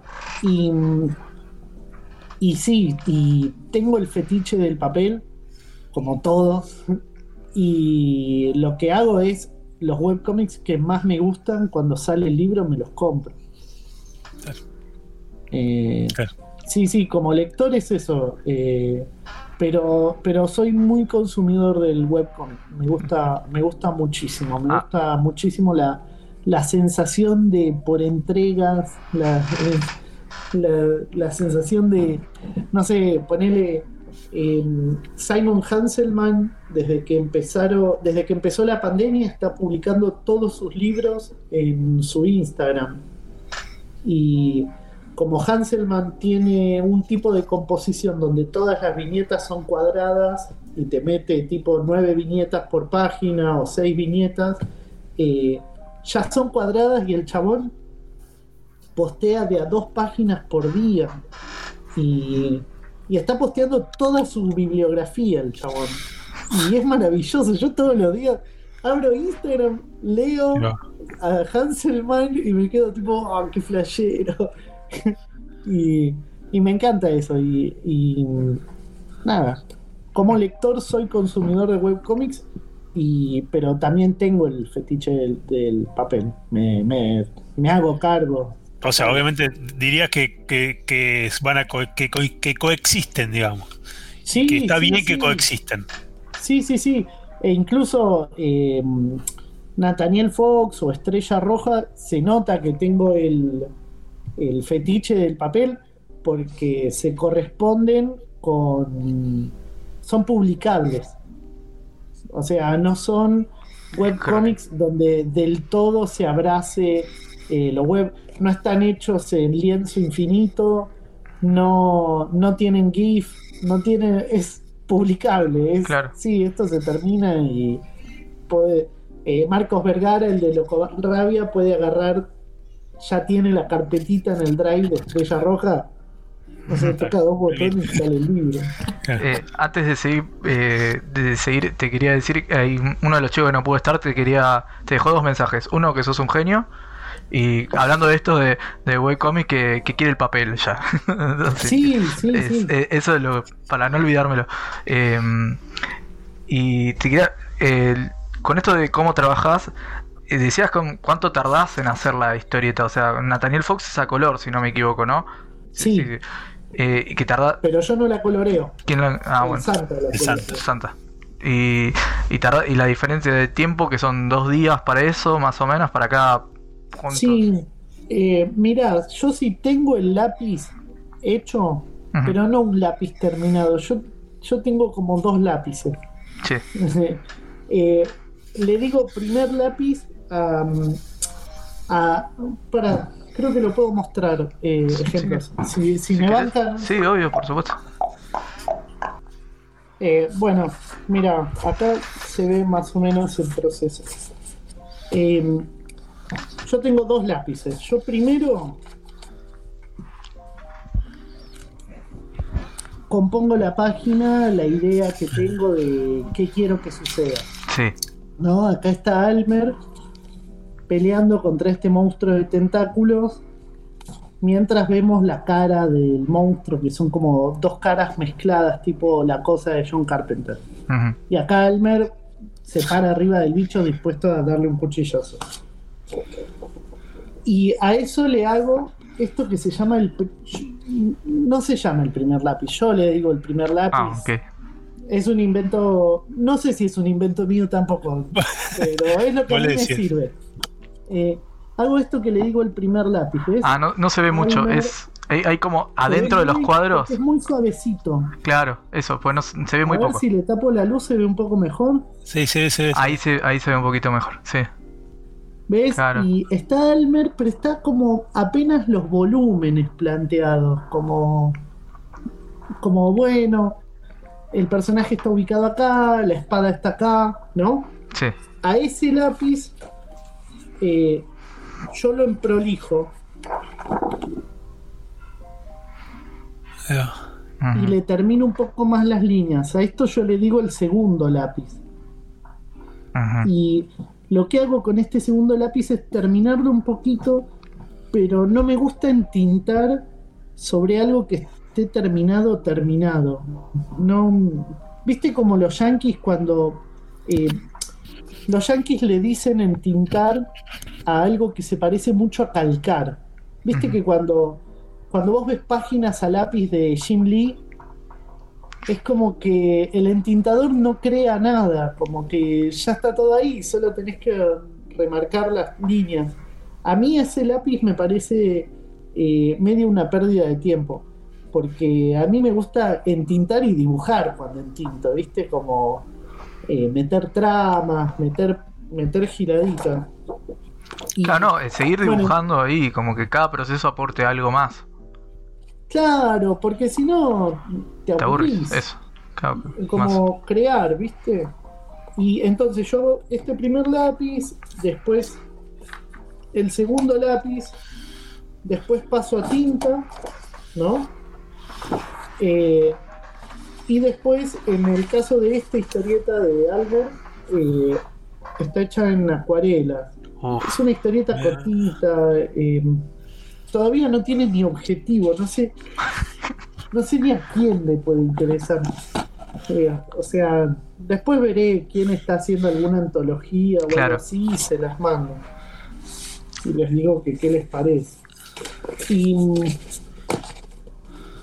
Pero. Mira está más grande de Almer.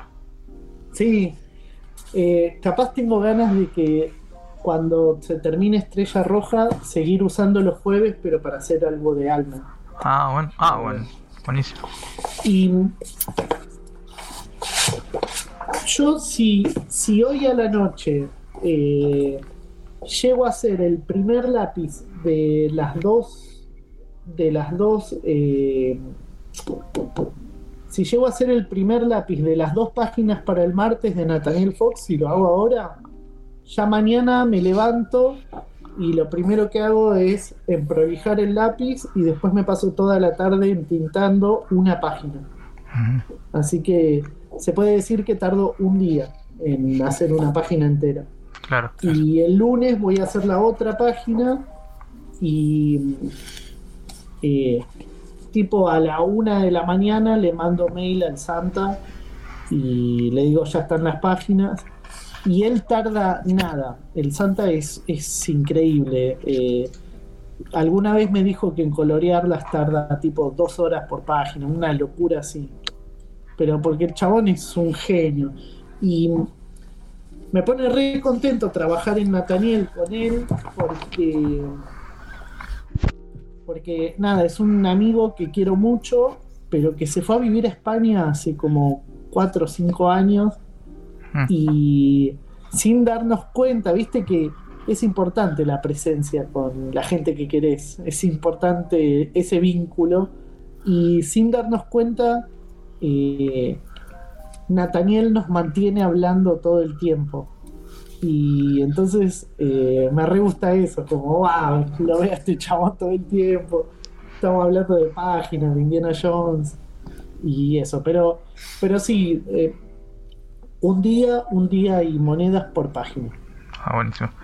Eh, bueno, vamos yendo con uno y otro, así te, doy. ya- te pregunté, Nanok, el nombre, quería saber los otros nombres de dónde vienen, más o menos. Hobak. Yo escu- escu- escuché Sí. a, a Demian Urdin decir que, que era de Warcraft, era como un juego Sí, de, con el nombre Es- y, eso.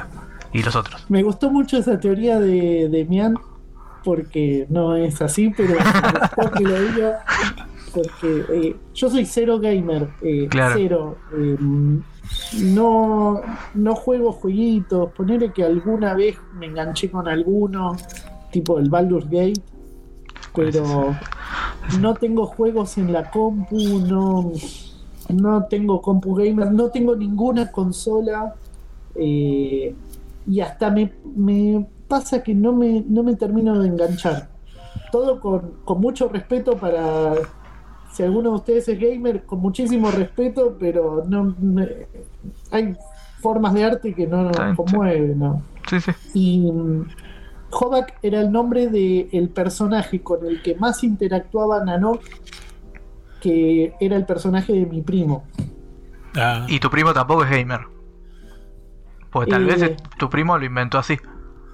Ah, puede ser, le tendría que preguntar. Claro, alguna puede- vez. puede- Lo que sí, el, el Hobak de mi primo es, era como una especie de lobo. ¿Viste el de DC? Lobo.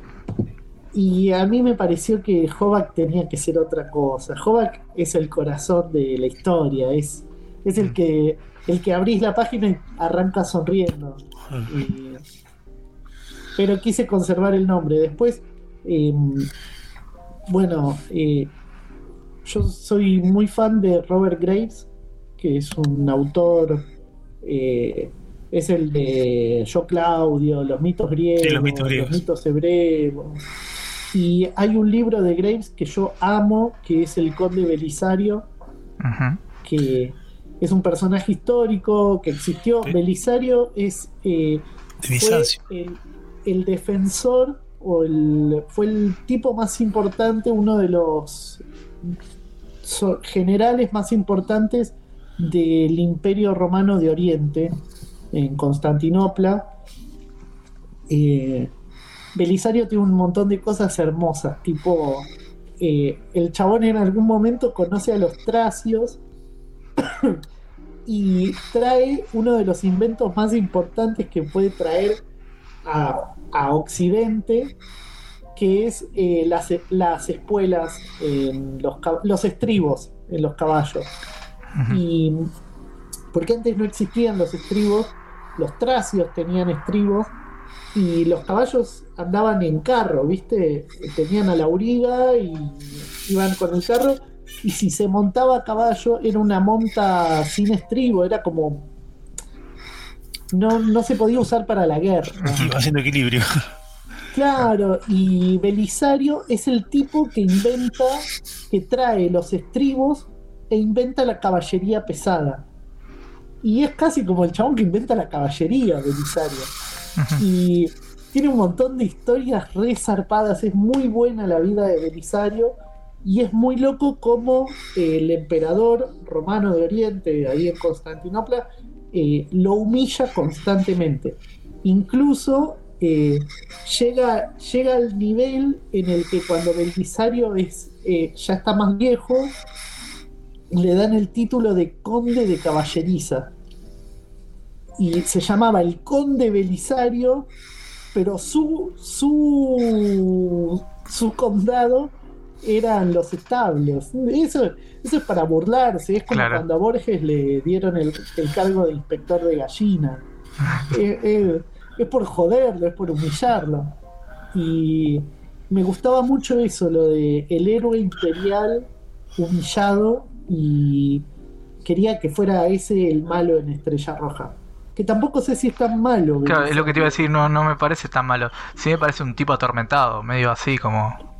Como Claro. que. Sobre todo con. ah, Justo está en el final, donde estamos, donde está publicado hasta ahora, que tiene que tomar esa decisión de, bueno, lo que hace. No, no voy a decir por si alguien lo leyó. Pero bueno, eso. Y después pelear contra. contra el. eh, contra Nanok en toda esa batalla en el lodo. A mí me parece que la batalla en el lodo, eso de, de que Belisario se saque la ropa, es, es ya un decir que no le importa nada. Me parece que al tipo le da lo mismo ganar o perder o ya le, le chupa un huevo todo. Sí, sí. Medio con el hipermortero él dispara sobre sus propios hombres. Claro, sí. Ese chabón ya, ya está roto por adentro. Claro, cuando. Sí, sí, justamente sí, eso es como que transmite eso, porque él ya. Lo, esa decisión de tener que tirar por, e, con eso es. Es como. Ya, ya no- es el antes y el después para él. Ya como. Eh, y, y- y ah, después después Friga. los otros nombres. Friga, Friga. Friga es por la diosa. Por Frigga. Nor, Claro. eh, Por la madre de la, Thor.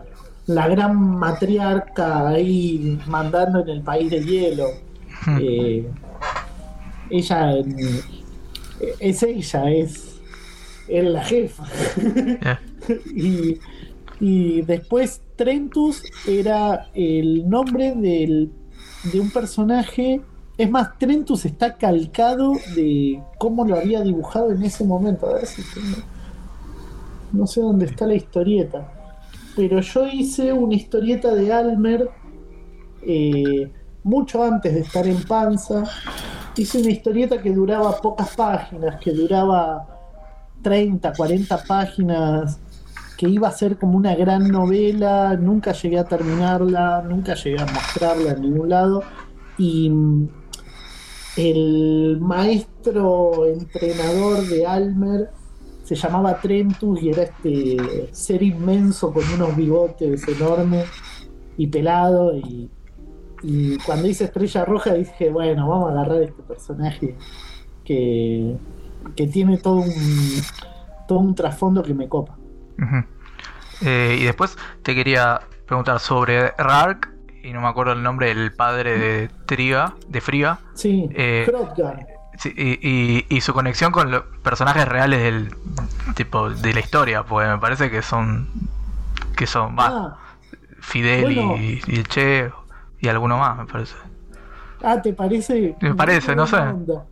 Eh, Tienen como no, algo sí, en la con- historia de ellos. Con Hrothgar, el nombre de Hrothgar es el de. mm, eh, es el rey de Beowulf. El. El, el, el, el, el Lord, que su, su hall está siendo asediado por Grendel, es, es Hrothgar y que llama a Beowulf para que mate a Grendel. Eh, nunca lo había pensado lo de Hrothgar y, y Rark como Fidel y el Che. A, a mí me pareció me gusta. Me pareció, o sea, sobre- no por lo que después le pasa a Rark, que, está- que termina preso. Ahí lo, lo conecté con de Sudáfrica, ahora no me sale el nombre. Eh, el que. O sea, esto es una conexión mía, obviamente, pero. Pero me encanta. eh, como, bueno, primero con Rark, que es de la jungla, que en un momento lo agarran en una jungla, en una selva, me hizo acordar de la selva, a lo que pasa con, con Sí. el Che, y también eh, eh, todo el tema de esto es que ellos llegaban y, y generaban la revolución, y después Sí. con, con el padre Friga pasa como que después termina como con sus paranoias, se termina encerrando, todo como medio como... No, no voy a decir que Fidel le pasa... el tipo. Claro, Sí, bueno, con, con el bueno el miedo que tenía obviamente porque sentía que tenían traición, traidores adentro del, de- del movimiento y y a Rark lo voy a conect- no me acuerdo cómo se llama el de Sudáfrica si era no era Gandhi me parece que era eh, Mandela. Mandela. Mandela, que estuvo 30 años preso. Y dije, bueno, Sí. también me, me sonaba esto, como que lo tenían ahí. Igual entre estos también hay algo ahí como de tortura cuando lo tienen encerrado, que lo, Sí, lo- sí. lo buscan. Con, con Trentus directamente eh, usé historias eh, de mm, conocidos o testimonios que, que supe de, de gente que, que fue secuestrada durante el proceso y eh, donde más lo puse tal cual es en, en los espacios eh, donde los hacían dormir, que Sí. eran como Ah, unos habitáculos donde eh, no podés ni sentarte ni acostarte, estaba como muy calculado eso Sí, sí. y así eh, se hace algo de privación de sueño, ¿viste? Y con, con esa historia usé eso. eh, con Hrodgar creo que cuando, cuando hablamos de las paranoias de, de un líder revolucionario, eh, es como muy común llegar a ese estado en el que piran para ese lugar y me pareció interesante ponérselo a un personaje. Sí. Y como, como tiene que haber una progresión en tiempo, eh, no se lo podía poner un personaje de los, de los que están ahora en Estrella Roja, porque es muy en tiempo real Estrella Roja, hay muy poco salto de tiempo y no daba a decir, bueno, y Friga, en Ujú. 20 años le pasó esto, porque viste me, me arruinan los planes. Eh, entonces lo puse en Hrodgar. Eh, el lugar donde más me, me inspiré en historias reales es este libro de Daniel Goodman que se llama Sangre en el Monte, Mm. que es la historia del ERP Tucumán. Y hay un momento donde los tipos eh, se meten a sacar gente de una comisaría en San Miguel de Tucumán y se mandan un operativo donde lo que hacen es justamente eh, reventar una puerta para que se vayan todos para ese lado y entrar por el otro lado. Y eh, ahí se me ocurrió traducirlo al lenguaje de Estrella Roja y de... Porque después de todo tiene que ser space opera y tiene que Claro. haber espadas y no fue tan épico y tan lindo. Eh, real, realidad. pero es más o menos la misma estrategia de cuando van a Havan. Que ahí se encuentran a Arcalaus, que es el, el carcelero, el torturador de esa prisión en la selva. Eh, y Arcalaus es un nombre que sale de los libros de caballería, es el malo de, Ama- de la De Amadiste Magia. Daula. Volviendo al Almer, así que ya que Sí. estamos en ping-pong. Eh, ¿Por qué nunca se cruzan con, con, bueno, Arturo, ni Lancelot, ni alguno de los caballeros? Porque eso, ¿cuál es la decisión estética y, y- Eh, mi decisión estética y narrativa con Almer sí, eh, siempre fue que él vive adentro de la película Excalibur de John Burman. claro, Siempre eso. siempre lo, lo soñé así. Y eh, con Arturo me, me da la sensación de que para ver a Arturo tiene que pasar algo re grosso. Onda, aparece en un momento Arturo y eh, es, es un hola. En realidad, eh, todo el contacto de Almer es con Ginebra y con la reina que es en la aventura esa donde aparece, Sí, el otro personaje. No, no, perdón, en el miedo, ¿no es? claro, en el miedo, que Almer piensa que, que la bruja que está con Ginebra le hizo algo y por eso tiene ataque de ansiedad, que en realidad no, pa, sos vos y Y tus Mm. miedos y tus preocupaciones. Tus cosas. Sí. Y, y después, eh, siendo que Almer es tan como, como el pibe sensible, el pibe reflexivo, eh, siempre me pareció que el mejor personaje para que esté con Almer es eh, Gawain, que de los en el ciclo artúrico Gawain es el engreído, es el calentón, es el Eh, es, Gawain en realidad lo que tiene es que es un héroe con todas las características de los héroes precristianos.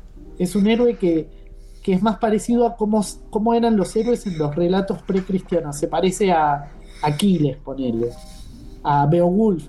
Beowulf, eh, la idea del héroe humilde es algo que, es muy posterior en los relatos, En los ciclos heroicos.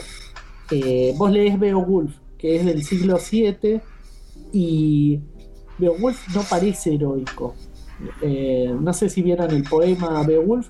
Eh, cuando Beowulf entra, es más o menos como que dice: Acá vine yo, porque todos ustedes son giles, y tengo la pija más grande, y son otro estilo de héroe. Y Gawain es el. Gawain aparece por primera vez al mismo tiempo que Arturo, que es en el, es en Historia de Inglaterra, eh, Historia de los Reyes de Inglaterra de Godofredo de Monmouth, que es como del siglo IV del siglo, o del siglo V, es de por ahí. Beowulf es el Diego. eh, pero sí, los héroes de precristianos son así. Y Gawain es el caballero número uno cuando aparece por primera vez el ciclo artúrico. Y tiene todas esas características que son eh, de, los de los héroes precristianos. Y me pareció que eso, en diálogo con Almer, quedaba re bueno porque son re opuestos. Almer Claro. es, un, es como, como medio timidón y el otro está todo el tiempo midiéndose la pija. Es, es tremendo. Sí, sí, incluso está ese el capítulo este, el que pelean contra un tipo y que Que se caga a piña y lo cagan a trompadas. claro, sí. por Gil. y y, eh, después eh, Lancelot siempre quise que aparezca y nunca apareció porque nunca se me ocurrió un buen relato donde, donde pueda aparecer. Pero imagínate, Lancelot es buenísimo, es el caballero triste. Está siempre triste, es un emo Lancelot. Es, y el chabón está triste, medio como la historia de One Punch Man, Sí, la historia de Lancelot es el chabón está triste porque le gana a todo el mundo, no, no, no tiene nada para hacer y encima está enamorado de una mina con la que nunca va a poder pasar nada. eh, y me mata eso, dibujar un Lancelot que en realidad sea como Superman y está todo el tiempo así, me recopa. Y no, del ciclo artúrico aparecen eh, Marshall, sí. Ah, sí, sí, me acuerdo. Eh, y aparece Nineb, que me Claro. parece que es. Ese. Nineb es un personaje interesantísimo en el ciclo artúrico, porque es como, como un espejo deforme para mí, Nineb. Eh, no sé si saben ustedes la historia de Nineb. Se las cuento igual. Contala, contala, sí. Pues ya te escuché contarla, pero contala vos. Eh, la historia de Nineb es que es una pibita muy jovencita de la que Merlín se enamora. ¿No? Yo la voy a contar así. eh, y lo- de la forma, entre comillas, lo más objetiva posible, ¿no? Y sí. ustedes. Ustedes, después les cuento las miradas. la Depende de parte quién del leas. de forma. Nineb es una piba muy jovencita que se enamora de. Que, es- no, ella no se enamora. Merlín se enamora de ella. Merlín se la quiere coger a- con todo. Merlín la persigue. Dijiste que ibas a ser objetivo, pero me parece esas palabras. Sí, no sé. no. Pero es así. Está obsesionado La Merlín es cada vez que Merlín quiere hacer un avance, Nineb le dice: eh, Si querés estar conmigo, contame los secretos de la magia.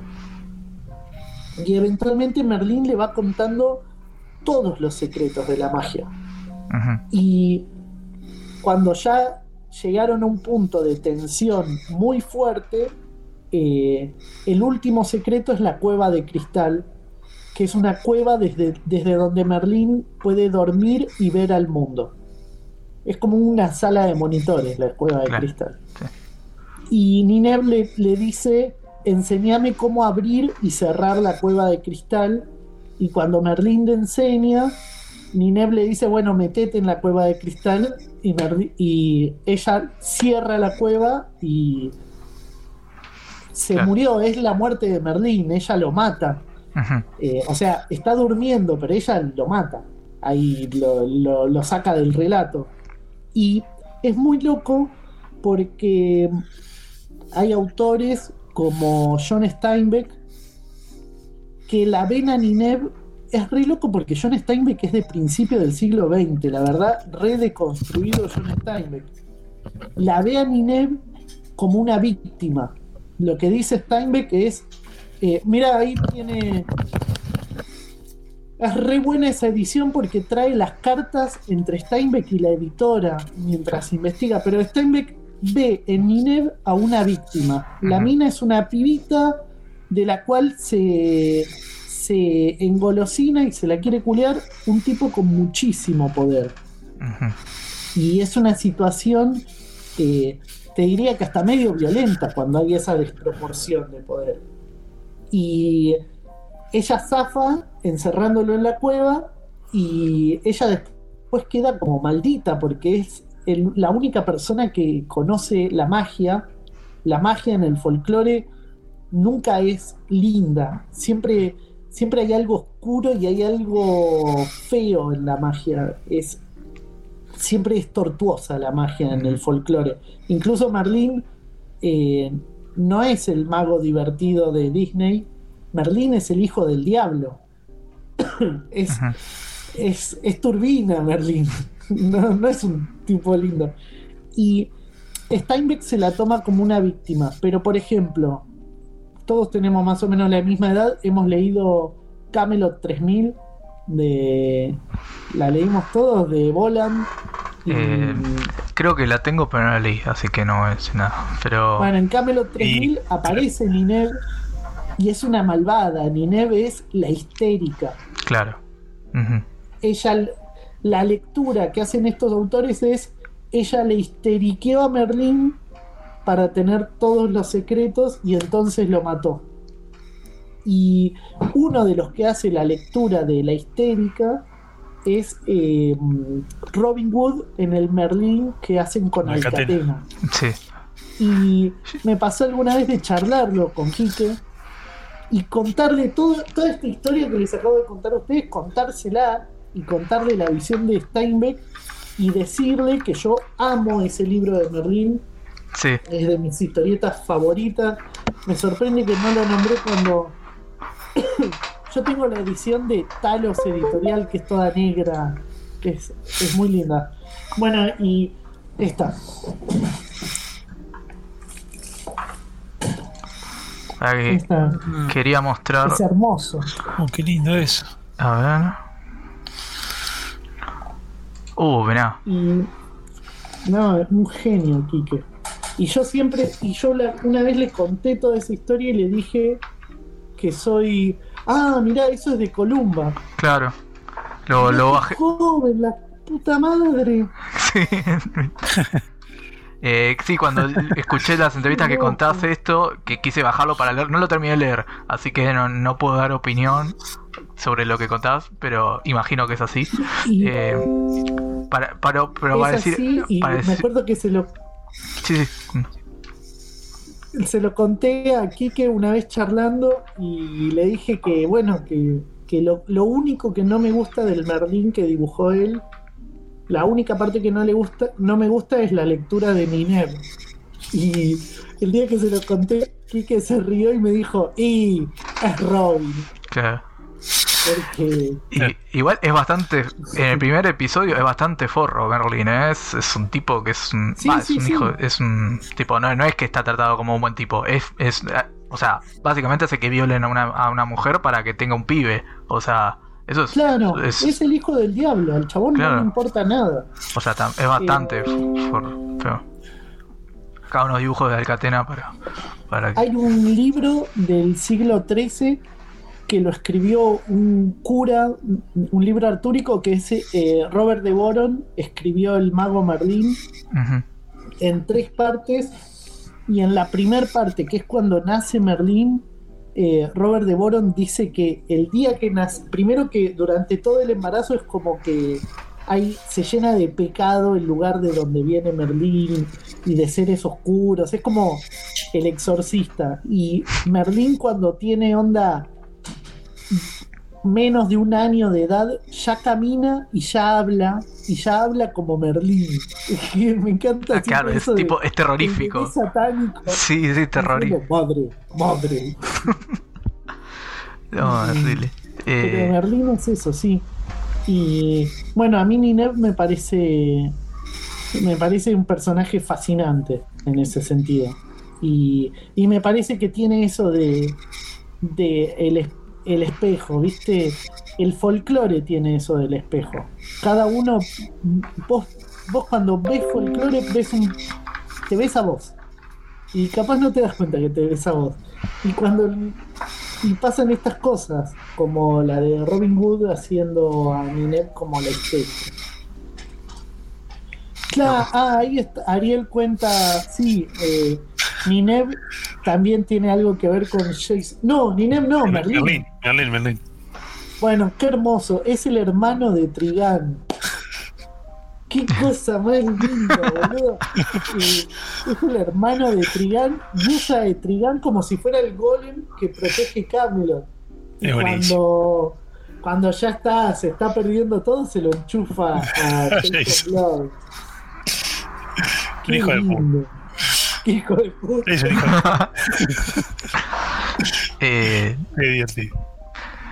eh, te quería preguntar también por eh, con Estrella Roja esa ese cameo de, de tres autores de Renzo y eh, cómo se te ocurrió y, claro Santa y Taibo. Cómo, cómo se te ocurrió es mm, nada eso. Cómo fue la idea de, de meterlos eh, Estrella Roja tiene tres capítulos, ¿no? Muy marcados. El primero, que es toda esa primera aventura donde le cortan el brazo.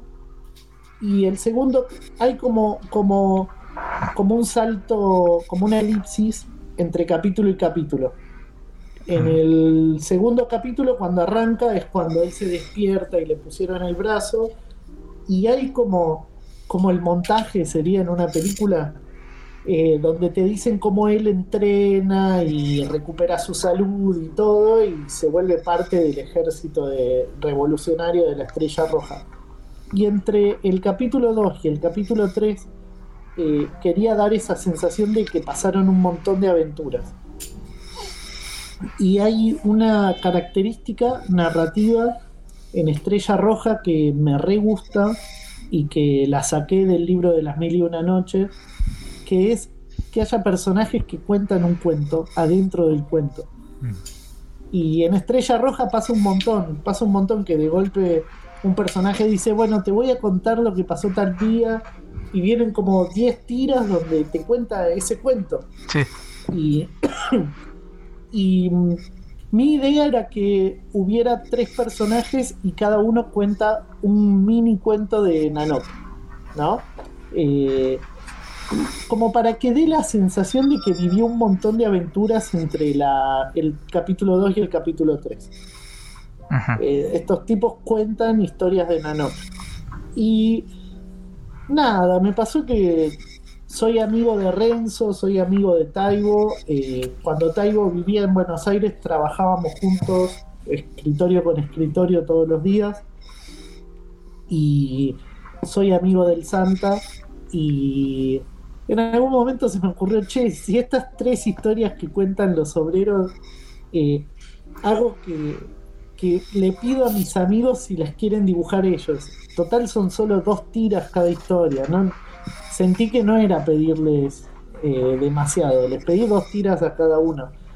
y, y una vez que se coparon a eso, dije, ya fue, los dibujo las caras de ellos tres y que cuenten esas tres historias ellos tres ahí y están los tres como en el están trabajando en las máquinas y contando historias de no no pasó eso fue solamente se me ocurrió pedirle a mis amigos si se copaban y después decir bueno si se van a copar juguemos no las del todo y les pongo la cara de ellos a esos tres chabones em, si querés vamos, eh, si Ariel también tiene ganas de charlar un toque de, de Almer de alguno de los capítulos en particular, que no sé, Ariel, si querés Sí. contar qué capítulo te gusta más, qué historia de o alguna que te, que te haya gustado Ay, mucho.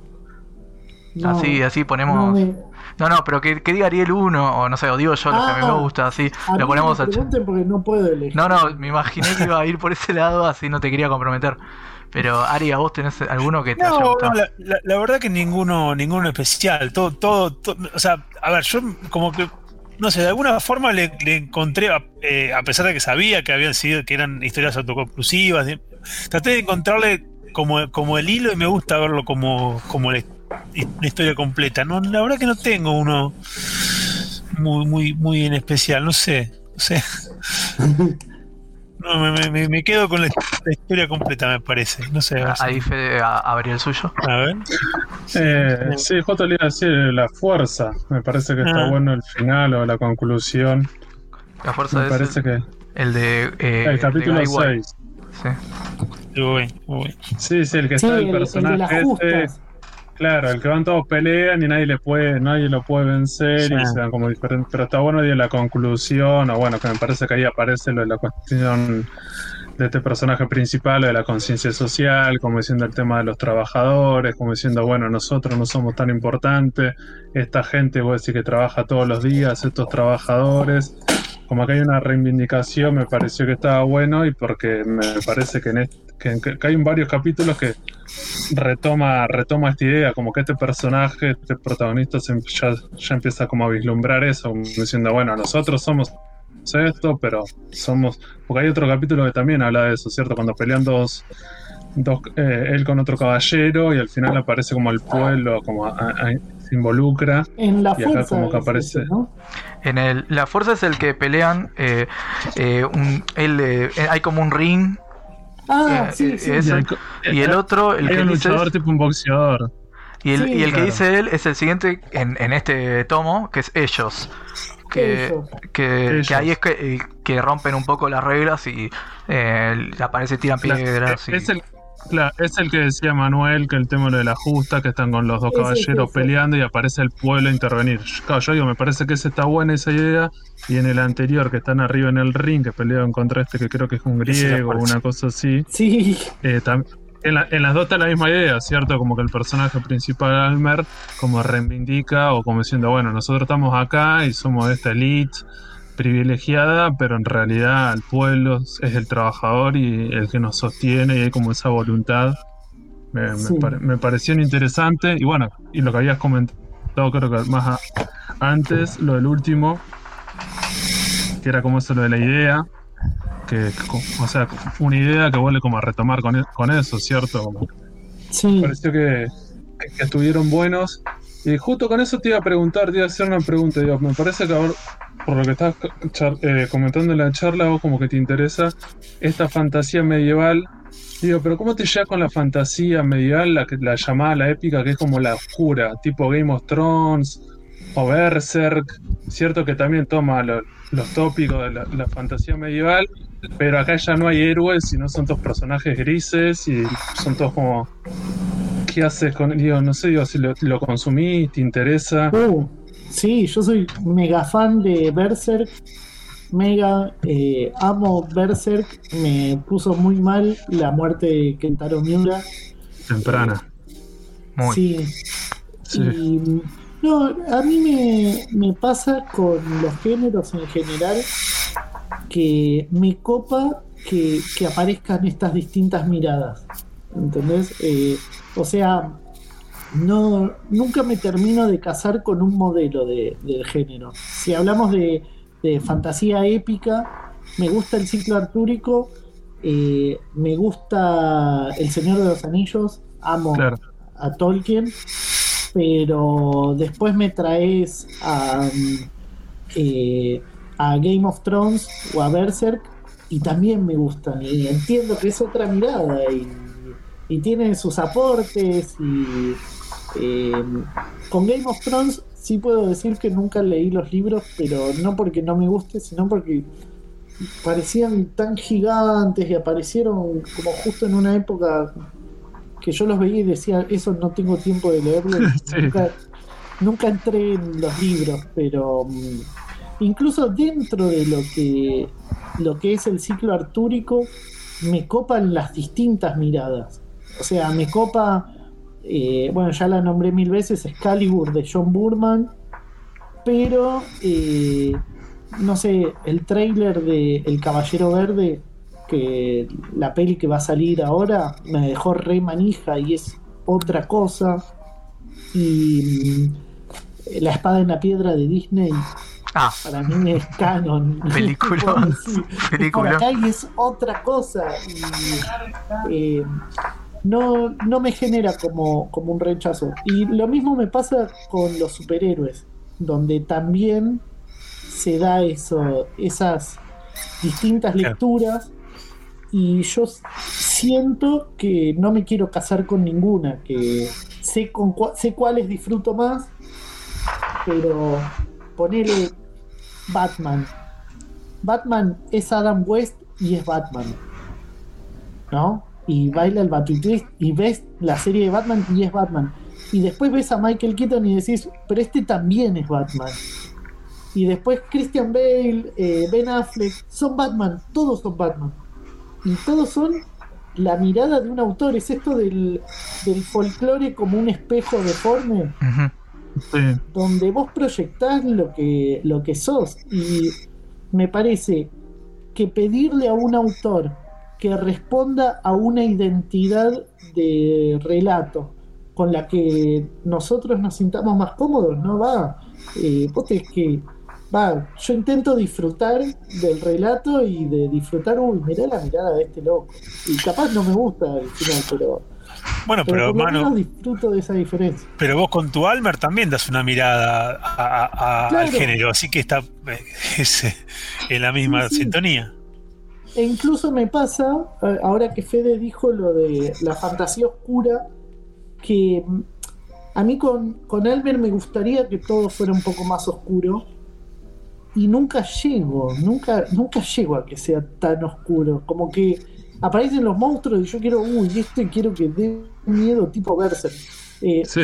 una de las cosas que amo de Berserk es que los monstruos parecen salidos de una peli de terror, no de una Sí, sí, es, es, eh, y el peligro Ah, está ahí y siempre quiero que pase eso con Almer y no sé, siempre releo o alguna vez que revisito Almer siento no, no llegué, no me dio el cuero. No, no me con Estrella Roja quise lo mismo y y no sé, capaz como autor no me sale, pero pero aguante esa esa esa cosa.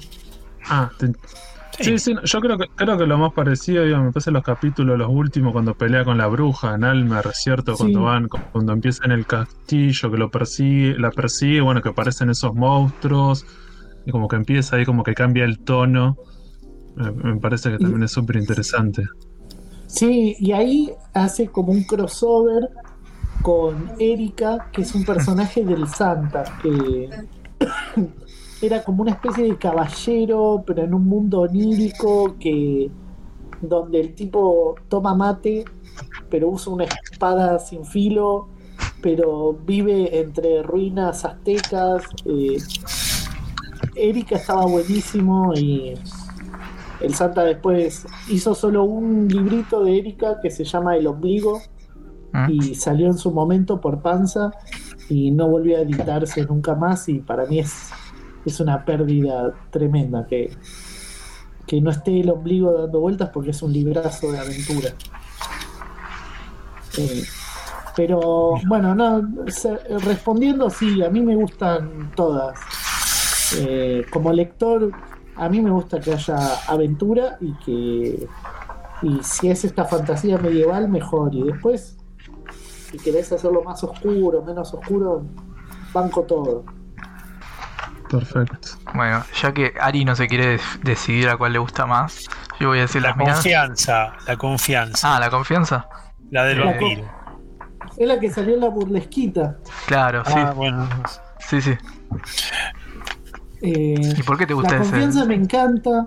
eh, Y con la confianza quise imitar en la composición a este A libro, que es uno de mis libros de, cafe- de cabecera. De, es un, creo que es holandés, J.P. Kalonji, 365 samuráis. Ah, mira.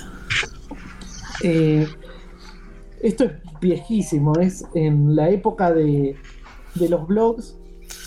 JP Kalonji, que era un dibujante que en, esa, en esta época solo hacía dibujos para skates y esas cosas, en un blog hizo 365 samuráis, que es eh, una, una página por día publicaba. Claro. Mira. Y cuando me ofrecieron las burlesquitas y era tan chiquito el tamaño, las burlesquitas eran así chiquitas, Sí. eh, se me ocurrió, va, dije, bueno, es mi oportunidad de hacer esto. Este, este libro es una, una cosa que amo. Son 365 páginas, un año dedicado a esto. Y es una historia de samuráis llena de muerte y Mira. es maravilloso este libro. Y el tipo lo sacó en un blog, pero después se lo publicó Dark Horse. En Suiza, es de. Suiza. Yo voy a decir los míos, los que hay.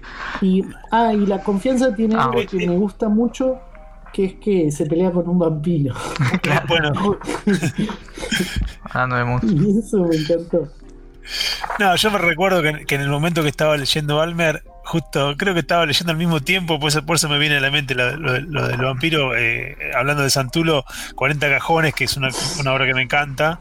Sí, Y bueno, justo me acuerdo en ese momento, mirá, justo engancho, engancho el vampiro con, con, con, con, con Almer y, y 40 cajones. no sé, por, por eso. sí, sí, sí. A mí me, me, me copaba mucho que Almer tuviera contacto con algún vampiro y con un hombre lobo en algún momento. Ah, porque- ah. Falta el hombre lobo. No, no, está. No, está. ¿Está? en- ¿Cuál? Sí, sí, el- los primeros. ¿No primero? Pará, porque. los primeros se llama- Eh, La La que encuentra La un luna, la luna. caballero. Sí, La luna. Sí, Ah, el el cuarto.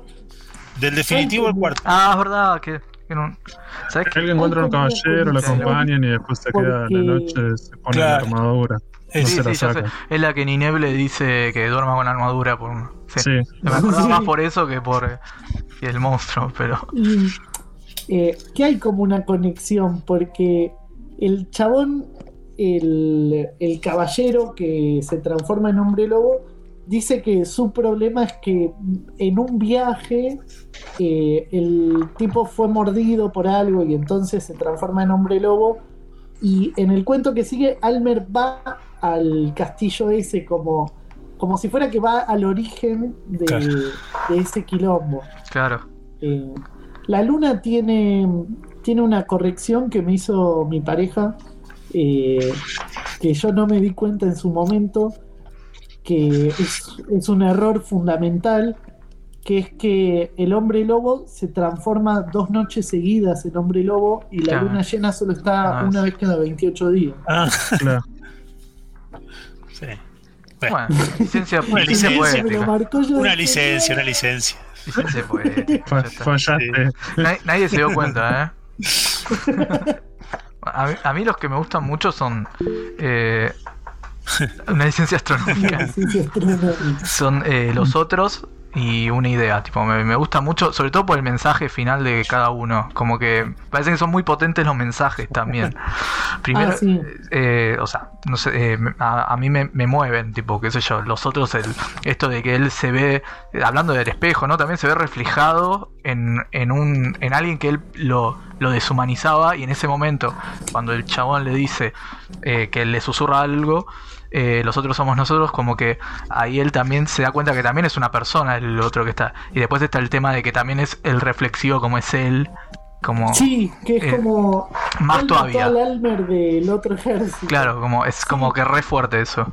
Como A, mí, justamente, hablando, cuando le hablaba a Fede sobre eh, las fantasías que me gustan y, Tolkien, ponele.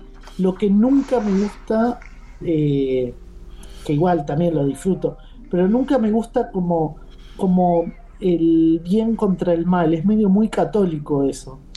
Y, Muy. y me gusta que el mal, que el mal no, ex- no existe el mal, existe como el, el- el otro que está del otro lado. ¿entendés? Claro. Y, un poco quise, quise decir eso en ese cuento. Claro, sí, bueno, aparte también es una reflexión sobre la guerra. Creo que, que ahí también lo, con- lo conecto un toque con Estrella Roja, con, con Belisario, con esto de. con la posición. También que Belisario tampoco es un. es- No, no. como que. eso, como que veo que. Nada, que me gustó esa la Como que hay gente muy hija de puta, pero. Pero no existe el, el lado oscuro. Mira, y lo digo como fan de Star Wars, pero. Eh, Sí, sí. siempre esa, e- esa cosa como absoluta y binaria eh, se me hace un embole. Eh, y, y está bueno pensar en, en el, el contrincante o el enemigo. Ponele eh, mi malo favorito de la cultura pop Sí, es Darth Vader, lejos. Es mi malo favorito. Y de Darth Vader siempre me gustó que tiene como una cosa de códigos. Y siempre lo que sentí con Darth Vader de- desde chico es, este tipo es un caballero, este tipo es un héroe, pero está jugando para el otro equipo. Y bueno, eh, con sus códigos y todo, si te agarra te va a cortar la cabeza. Pero nunca va a ser, nunca va a ser una artimaña, ¿viste? Nunca va a ser algo venenoso y choto. Es, porque es un héroe. Pero está del otro lado. Mm. Pero, pero bueno, eso me, me copa intentar ver en el otro lado como características, no sé, de nuestro lado, ¿entendés? Y pensar en estos matices. Va, matices, en, en estas distintas posturas y reacciones. Sí, sí, que son personajes más complejos, como decís, bueno, es como Tolkien, que está muy claramente que hay uno bueno y otro es malo y no hay como un Claro. momento de duda. O decir, el malo, no, ni siquiera el bueno no tiene dudas, el, el bueno ya está- es como un santo y, y- y el malo lo mismo, es, es malo porque es malo y vamos por ahí, no puede cambiar, no hay momento de redención, nada, no hay una contradicción, que por, por eso yo te decía la fantasía oscura, también se van un poco a veces demasiado, porque son a veces demasiado cínicos, como diciendo, bueno, como ni siquiera. Pero bueno, incluso en Berserk, que empieza bastante cínica, después en un momento, viste, como el personaje empieza a tirar como un poco, como diciendo, bueno, el tipo, hay un poco de, de- de luz y de, de esperanza. Me parece Sí, que sí. También la, con la estos relatos como el también pasa eso. El de Berserk la pasó como Claro. el culo, sobre todo al principio, ¿no? Sí, Horrible. pero viste que después en un momento desliza. Claro, diciendo, y yo- "Está yo bien, le- El mundo es una mierda, es horrible, todos mal, son todos malos, pero bueno, viste, decís, pero bueno, el autor creo que quiere deslizar algo como diciendo, bueno, pero viste, la gente se puede ablandar, me parece que la- viste, decís, nadie es bueno, nadie es malo, son momentos, son más complejos, y bueno, y eso es lo interesante creo que de una obra, ¿cierto? Que, Sí, sí, te que pasa sea que, eso, que no sea blanco y negro. Y te pasa que con Griffith entendés todo su viaje. Y es todo un viaje de mierda y es un, es un nefasto, pero entendés por qué hace todo lo que hace. No es solamente bueno, tiene una sombra en la cabeza y el mal. Sí, Sí, sí.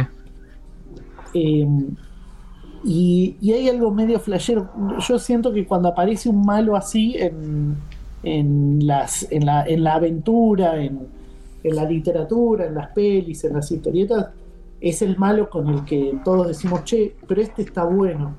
Eh, está bueno en el sentido, es interesante. Sí, sí, te, Y, te atrapa. y es interesante justamente porque le, le da esa vueltita, ¿viste?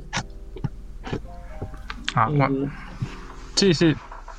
Es la complejidad, ¿cierto? Por lo general, por eso mucha gente se siente empatiza en cualquier de estas. Cuando hay bueno y malo con el malo. Porque por lo general el malo es eso, ¿cierto? El malo por lo general es como. tiene más matices. Te no está tan en claro, es decir, no nació siendo malo, en un momento fue malo por algo. Como decís vos, él está. Cruzó y está en ese bando, pero es por las circunstancias. Es como en otras circunstancias el tipo estaría del otro lado y ya está. Es como. sí, sí, se, por ahí.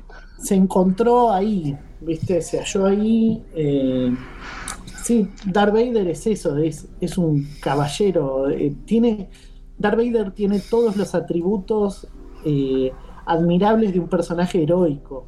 Darth Vader es valiente, Darth Vader eh, no mata por la espalda. Eh, chau, Ari. Chau, Ari.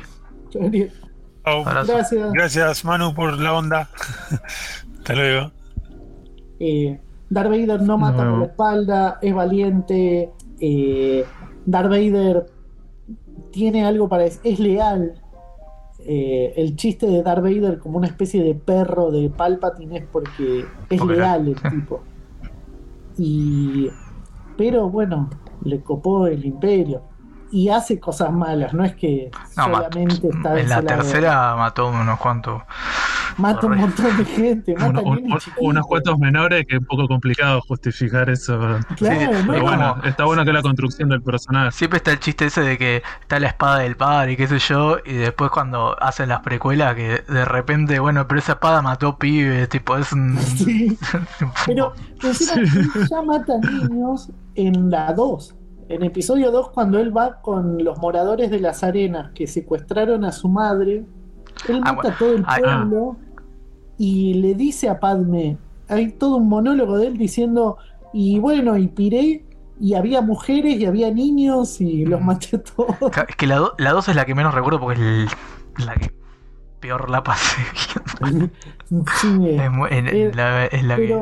La que le dice con bronca, Sí, sí, sí, sí. llorando. Sí, sí, es todo como una, una, una cuestión de, de enojo también que tenía como personaje, como algo muy... Ah, sí. Estaba muy enojado con el Sí, mundo.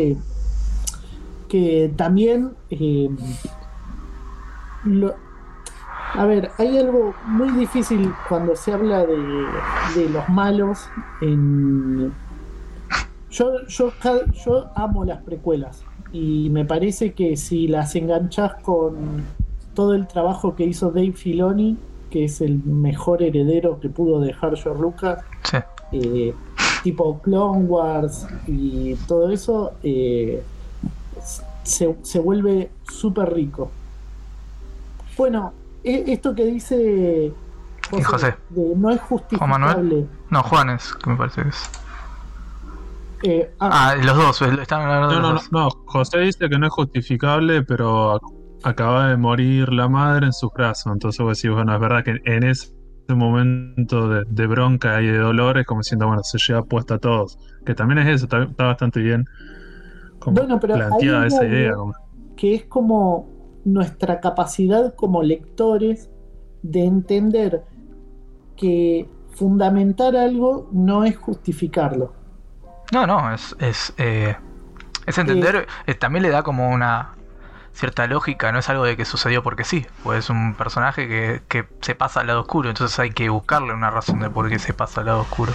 Claro, pero en general, ¿entendés? Eh, cada vez hay menos películas donde el personaje... eh, yo creo que eh, hay una tendencia en la lectura, en el consumo de estas cosas, en las que se piensa que la voz del personaje protagónico es la voz del autor. Sí, Y me parece una re cagada. Y me parece que, que revisar eh, cómo funciona la cabeza de un ser nefasto, eh, un asesino serial, un genocida, eh, no te hace justificarlo, te hace intentar entender cómo funciona ese mecanismo. Y, por ejemplo, eh, Taxi Driver hoy no podría salir. Es más, salió el Joker y la mitad de internet reaccionó diciendo me quieren hacer empatizar con este personaje. No, nadie te quiere hacer No, empatizar. no, eh, El, toda la, toda la fundamenta- toda la historia de la película es entender cómo es el viaje de este monstruo. sí, Pero en ningún momento el autor te dice que es otra cosa que no es un monstruo. Y Sí. claro, se piensa que hay que validar a los personajes principales. Se piensa que la voz del protagonista es la voz de, de del la autor. historia. Sí, Y, y no es así. Y se generan estas cosas, ¿viste? Se generan esas lecturas falladas, donde de golpe te dicen, che, pero acá el protagonista está matando gente. Eh, quieren que. Acá, entonces la película esta o esta serie quiere que yo piense que está bien matar gente. No, no. Eh, funciona distinto. Eh, por eso nombré al Joker, pero te nombro la otra peli que, es igual que es Taxi Driver. Y Taxi Driver es la historia de un chabón que es un nefasto, que, que no es admirable, que, que no es apologético el relato. Y es interesante porque, no sé, en realidad te diría que no sé por qué nos interesa esos relatos, pero es interesante, ¿lo ves? no, pero también es lógico, a ver, eh, ya pensando, estoy recordando un poco, por ejemplo, Mindhunter, no sé si viste la serie, que sí. bueno, que esto de que, que es lo que dice el personaje principal, que es básicamente un, tipo que empieza a investigar sobre asesinos seriales, eh, empieza como que desmitifica esa idea de que son monstruos y le dice, para, no son monstruos, son personas que tuvieron una vida. Entonces, en algún lugar tiene que haber, eh, tiene que haber alguna razón o varias razones, no creo que sea solo una, pero de cómo se va transformando en eso que lo vuelve un asesino. Entonces, y lo que lo que yo veo esto es la posición cómoda, decir que una persona, bueno, que es un monstruo, porque si no, o sea, si nosotros no, no, no queremos entender o no nos importa entender que esa persona en realidad es un humano, y lo transformamos en un monstruo, es la posición cómoda. Porque, bueno, es un monstruo, yo no soy un monstruo, entonces yo no voy a hacer esa cosa. Entonces es como algo más de, de eh, correrlo de ese lugar de, bueno, para este ser humano yo puedo llegar a conocer a alguien así. O, viste, es como es como es más fácil decir que es un monstruo, listo, es un monstruo, es otra cosa que no, que no se parece a mí que, que lo que podría ser un humano. Yo lo veo como por ese lado también es asignarlo a la otredad. Claro. Es otra cosa, que no soy yo. Ah, mira, justo ahí José dijo la otra. Claro, la otra. Sí, sí, el otro como. No sé, eh, esto de, bueno, el infierno son los otros, como decía Sartre, de que, bueno, sí. eso. Bueno, y como volviendo a esto, al, al, al cuento tuyo, es como esto, de, bueno, pará, es, no es un monstruo, el enemigo no es un ente que es malvado, sino que también que hay humanos ahí, que hay personas como yo y como, como no tanto ya irnos al, otro lado de los asesinos seriales, pero quiero decir, como que está eso, humanizar, pero me parece que, que, es eso, como que el valor de esa historia, que a mí que me gusta esto de que es más complejo y lo, lo fácil es demonizar al otro. Lo, lo, lo, lo complejo es entender por qué es así. Bueno, Tolkien directamente los deshumaniza. No son humanos los malos de Tolkien. Son batallas medievales contra algo que puede parecer de lejos un humano, pero es otra, es un monstruo. Entonces, em, la galería de nefasto de la humanidad completa, la reina de Inglaterra. Sí, eh, Hitler. Hitler. Eh, no te puedes sentar en una mesa, el orco no tiene un momento de redención, pues si en el relato. No habla, no, tiene familia, los orcos, todas esas razas. Y, y, no, y ni siquiera como el espacio hace como diciendo, bueno, tal vez esa persona, o sea, ese ser no puede cambiar, ese ser es eso y nada más, y es como, están en un lugar complicado, para mí es muy complejo y complicado y no está bueno el relato, o sea, si lo ves de ese lado. No, o sea, a ver, es, Pero bueno, es otra... lo que decías vos, tiene que ver una cuestión moral cristiana. Sí, sí. Es la batalla del bien contra el mal. El, yo, es un relato cristiano. Antes hablábamos de que soy cero gamer, pero flasheé siempre con. es el Warcraft donde a los orcos los empiezan como a desarrollar un montón. Creo que sí, sí. Yo vi apenas la película. Son un pueblo y. Eh, yo la que sí vi es la peli de Warcraft. Claro, yo es, medio, es medio pete, pero está bien. ¿Qué sé yo? Yo la pasé bien. Y me acuerdo, yo que solo venía de Tolkien, cuando vi la peli de Warcraft, flashé de, che, eh, me están contando una historia con los orcos de protagonistas, eh, empieza y está este chabón que se le muere la esposa y, un hijo, y entonces queda como con un odio muy fuerte, pero... Eh, sí, le da. Que hay algo ahí, viste, de de darle la, la vuelta, de buscarle el interés. Eh, la, otra, bueno, la otra que me, que me gustó mucho de la historia de, de, las historietas es la de la idea, una idea que me parece tipo, bueno, eh, esto a mí también que las ideas como potentes a mí me gustan mucho, me como no sé, me movilizan. Entonces, esto de cómo eh, que en medio que, que en las otras historias se ve una cosa que dice José y, después... Sí, sí, lo, leí, pero se me van los mensajes. En Star Wars... aparecen Sí, dice José, eh, en Star Wars pasa algo parecido del diseño. Es algo común en el cine que, bueno, uno empatiza con aquellos a quien puede ver a los ojos el rostro. En la segunda secuencia de la película vemos un enfrentamiento entre dos bandos donde primero nos muestran a los que tienen la cara descubierta y luego a los que además le invaden, digamos, usando cascos. No podemos ver sus caras, evita que empaticemos con ellos.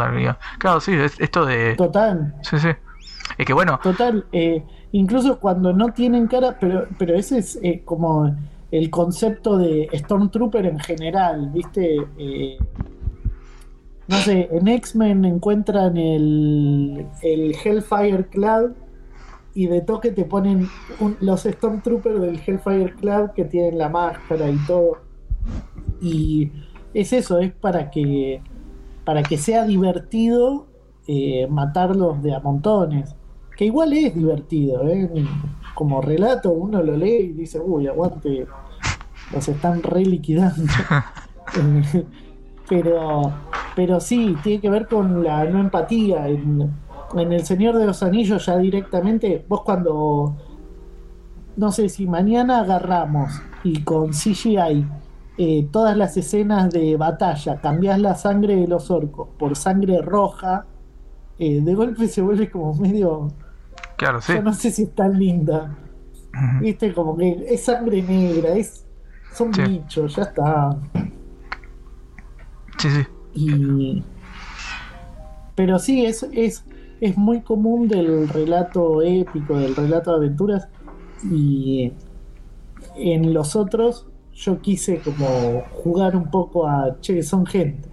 Sí. Incluso creo que Almer eh, se da cuenta, porque Almer cuando lo mata el chabón no, no es muy heroico, como que lo ahoga en el barro, eh, le dice por favor morite. No, está llorando. Dice, ah, está acá en esta, en esta página. Dice, no sé quién sois, pero tenéis que morir, por favor, morid. Y está llorando y le llora sobre la cara.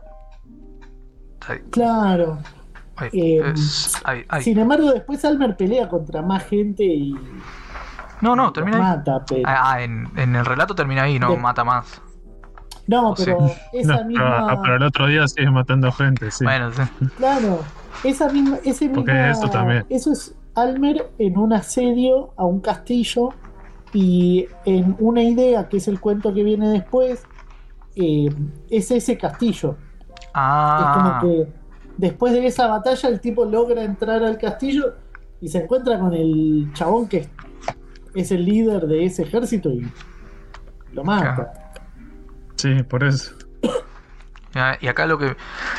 Yo con, este capítulo, con este, el de una idea, lo que me llamó la ah, me, me, retrotrajo a otra historieta muy importante argentina. No sé si. Tal vez. Eh, eh, en ciertas partes, no, no quiero decir que es igual porque me parece que es distinto, pero bueno, hace poco leímos El Eternauta 2 y el tema de.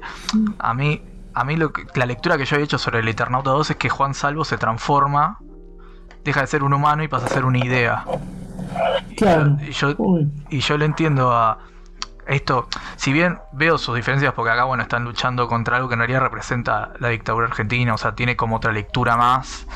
Y yo veo eso como la idea de cómo Arturo representa esa idea en, en Almer y cómo eh, Juan Salvo eh, representa esa idea en, nada, en eh, a este pueblo que ayuda a pelear contra los, los otros. Otra, sí, eran los otros. Sí, sí, sí, Y el concepto de que una idea te fortalece, te hace más fuerte. Y que es algo que es lo que a ver, dicho mal y pronto, cuando una empresa te dice ponete la camiseta, es eso. Eso es una perversión de la idea, igual. Es una perversión, claro, pero eh, una idea te, te da una, una fuerza extra.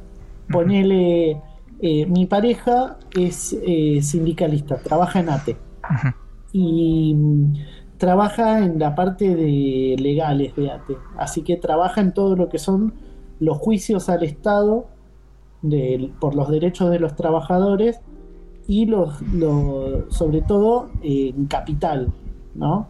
Es, es AT Capital, aparte de donde está ella. Y, AT de docentes, ¿no?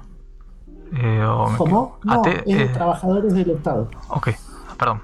Eh, no, son trabajadores. Ok. Mm. Y los docentes tienen su propio gremio en Capital. Sí. y le, le pasa algo que es que el espacio donde está ella son muy insistentes con construir un, discurso ideológico alrededor del trabajo. ¿Entendés? Y es sorprendente cómo lo fortalece, porque si ella se tomara ese laburo, como ir a la oficina y mover papeles y hacer esto y hacer lo otro, es un laburo más, ¿viste? Como todos nosotros cuando vas a un laburo que te chupa un huevo lo que está pasando. Pero cuando fortalecen entre ellos lo hacen. Fortalecen el discurso de, che, estas son familias, este juicio si no nos sale, eh, hay alguien que se queda en la calle, esta indemnización si no nos sale, este chabón le sacan la casa. Eh, bueno, acá José dice la docencia, a mí me pasa como docente y como docente que viene de una casa de docentes militantes. Cuando vos le pones una carga ideológica a tu actividad, eh, de golpe, no sé, te pasás toda una noche despierto haciendo. Eh, haciendo. Ay, no sé los nombres legales de las cosas. Una. Trabajando, no importa, trabajando en. no, pero es, cuando planificas una clase, ¿cierto? Como tenés que pensar un montón de cuestiones. Y como diciendo, no es como diciendo, voy, voy, me paro delante de los pies, hablo sobre lo que sea y ya está, y no importa. Y vos no, sí importa cómo lo digo, por qué lo digo, cuál es la intención. Y, y, ese trabajo docente me parece que empieza a tener otro, otro matiz mucho más interesante, porque como diciendo, no es lo mismo. Es decir, si yo le pongo algo mío, se lo transmito a los porque se transmiten cuando vos tenés una pasión sobre algo, es transmisible eso, no importa vos decir lo que estás diciendo, sino esa pasión. Y no es lo mismo, ¿cierto? Si, si un día vas y no le pones gana y se renota, y, si, y, como decís vos, en otros trabajos, si vas a agarrar y lo haces como alienado, y sí, dentro de un par de años te querés matar, es como decir, estoy esperando que jubilarme. Y no, me parece que tiene que ser, ¿viste? Pues sí, si sos docente, me imagino que te pasa eso, viste, que es la construcción de algo, viste, que estás generando algo con el otro, ese vínculo, y, te llena, ¿cierto? Me, parece que te tiene que generar eso. Si no, ¿viste? No, es la. Y te ayuda a, no cansarte. La idea, la idea detrás funciona como un combustible. Por eso usaba mucho la palabra te fortalece, ¿viste?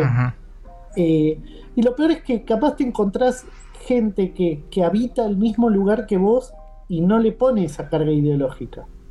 Eh, si sos docente, te pasa de ir a dar clases y te encontrás con compañeros que, que decís, che, vos también viniste porque aguante la escuela pública y vamos a laburar. Y dicen, no, me chupo un huevo, yo vengo, digo cuáles fueron los sí, sí, cumplí el horario y mm. voy a la mierda, me chupan el huevo todo.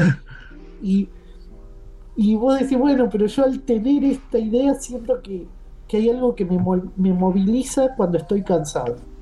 Y por eso creo que está bueno eso de eh, Almer tiene, en ese momento es consciente de que tiene algo que lo hace más fuerte y que lo hace seguir adelante, que es que tiene una idea. Y, y eh, nada, es esto que estaba diciendo Fede, pero con espaditas le conté. Está bien, sí. Eh, no, yo después quería comentar, digo, como para. Aunque están buenos los relatos, digo, me parece que de, de, tenernos, bueno, en Almer definitivo, el segundo capítulo, el barquero, el que pelea contra el dragón. Sí. Digo, me parece que ese está bueno, pero el tema cómo está dibujado, ¿cierto? Me parece que cuando lees el primer capítulo, que es la del perro, bueno, que es como el chiste y lo que sea. Sí, es, es Ya en el segundo ya es como su-. Es- Claro, vos que está bueno como para entrar, ¿cierto? Entrar en este mundo con estas características, bien, pero ya en el segundo capítulo como diciendo, bueno, quería batalla, épico y lo que sea, pero me, me- me- me pareció súper interesante como, como hiciste lo de la composición de las páginas, de las viñetas, las páginas completas, eh, la- cómo está Uy. dibujado, ¿cierto? Me parece que hay, hay un montón de páginas, digo, como que, es- que, que es súper interesante, como, como que sentís eso, ¿cierto? Esa pelea, me parece que como que está, está bueno eso, como diciendo, en- entras al relato ya en ese segundo capítulo, es como re arriba, bien top, y me parece que cómo está dibujado todo ese capítulo es muy zarpado. Ah, bueno, gracias. Sí, para mí Sí, sí, por eso digo, páginas así, como decir, bueno, ya es como... Se va al carajo. Sí, para mí era re importante pensar eh, en el barquero, pensar en, en, bueno, ¿qué pasa si hay una pelea que dura 20 páginas? Y bueno, una de las cosas que descubrí es que es medio aburrida una pelea que dura 20 páginas si nadie está hablando. Y ahí el barquero entonces le habla a Almer. El barquero es este monstruo que es un axolote, pero Sí. gigante. Pero ahí, ahí de vuelta Y- está la humanización, porque dentro- con que hable ya lo estás humanizando. Va, me- lo- lo- Claro, tiene como. Aparte le dice, a vos te, están, Sí, te no, van a deja de ser un monstruo, Claro, sí. deja de ser el monstruo malo, porque bueno, es verdad. y me parece que, que una cosa que me gusta mucho de ese capítulo es que siento que mucho del pensamiento o la sensibilidad medio progre de Almer viene del barquero. Como que el barquero le rompe un poco la, las Claro. estructuras. Siento como que Sí, Almer no es el Almer de una idea. eh, a- es, eh, capaz hasta piensa muy distinto, pero, pero el barquero lo rompe, lo cambia. Claro, ahí a él lo deja como medio. Pues yo, yo en realidad, yo antes tenía la otra edición. Entonces están medio distintos los. los- los- lo- y me acuerdo que haber leído eso. eh, y nada, como que sentía que ahí es como que hay como un quiebre en su manera de ver. También se vuelve como reflexivo, porque al final termina pensando. Claro, sí, sí, Mm. sí, a mí me gustó, me gusta esa idea en, en el diálogo. Y ahí aparecieron un montón de mensajes, pero no me quedan. Eh, son chistes medio internos, porque acá hay un tema con la muerte de Superman, entre si es un- Sí. o no una buena historieta. Eh, ¿Por qué dicen que no? Bueno, no está la persona que dice que no, eh, pero... No, eh, no, bueno, lo- los que somos más jóvenes, los que consideramos que la muerte de Superman es un clásico, y es, pero no es una obra maestra la historieta. O sea, vos sí, entiendo no. el contexto histórico, fue importante, rompe con, con un montón de cosas, lo que sea. Después vos la lees la historia, yo qué sé, yo tengo 34, la leí en el tomito de Salvat creo que hace dos años, y no sé si está tan buena. No, no. y bueno, y otra gente, ¿cierto? No, no es una, eh, el chiste igual iba no es porque... una joya. Sí eh, tiene algo rupturista en cuanto a la narración, que justamente me pareció Sí. que apareció en los mensajes. Eh, mira, cuando, cuando yo era pendejo y leía historietas, que leía superhéroes, capaz si me hubiera dedicado al manga, encontraba lo que yo buscaba. Eh, tenía revistitas, ¿viste? Tenía las de perfil o las de forum. Y mi ranking de cuál me gustaba más era cuantas más páginas de violencia tuviera.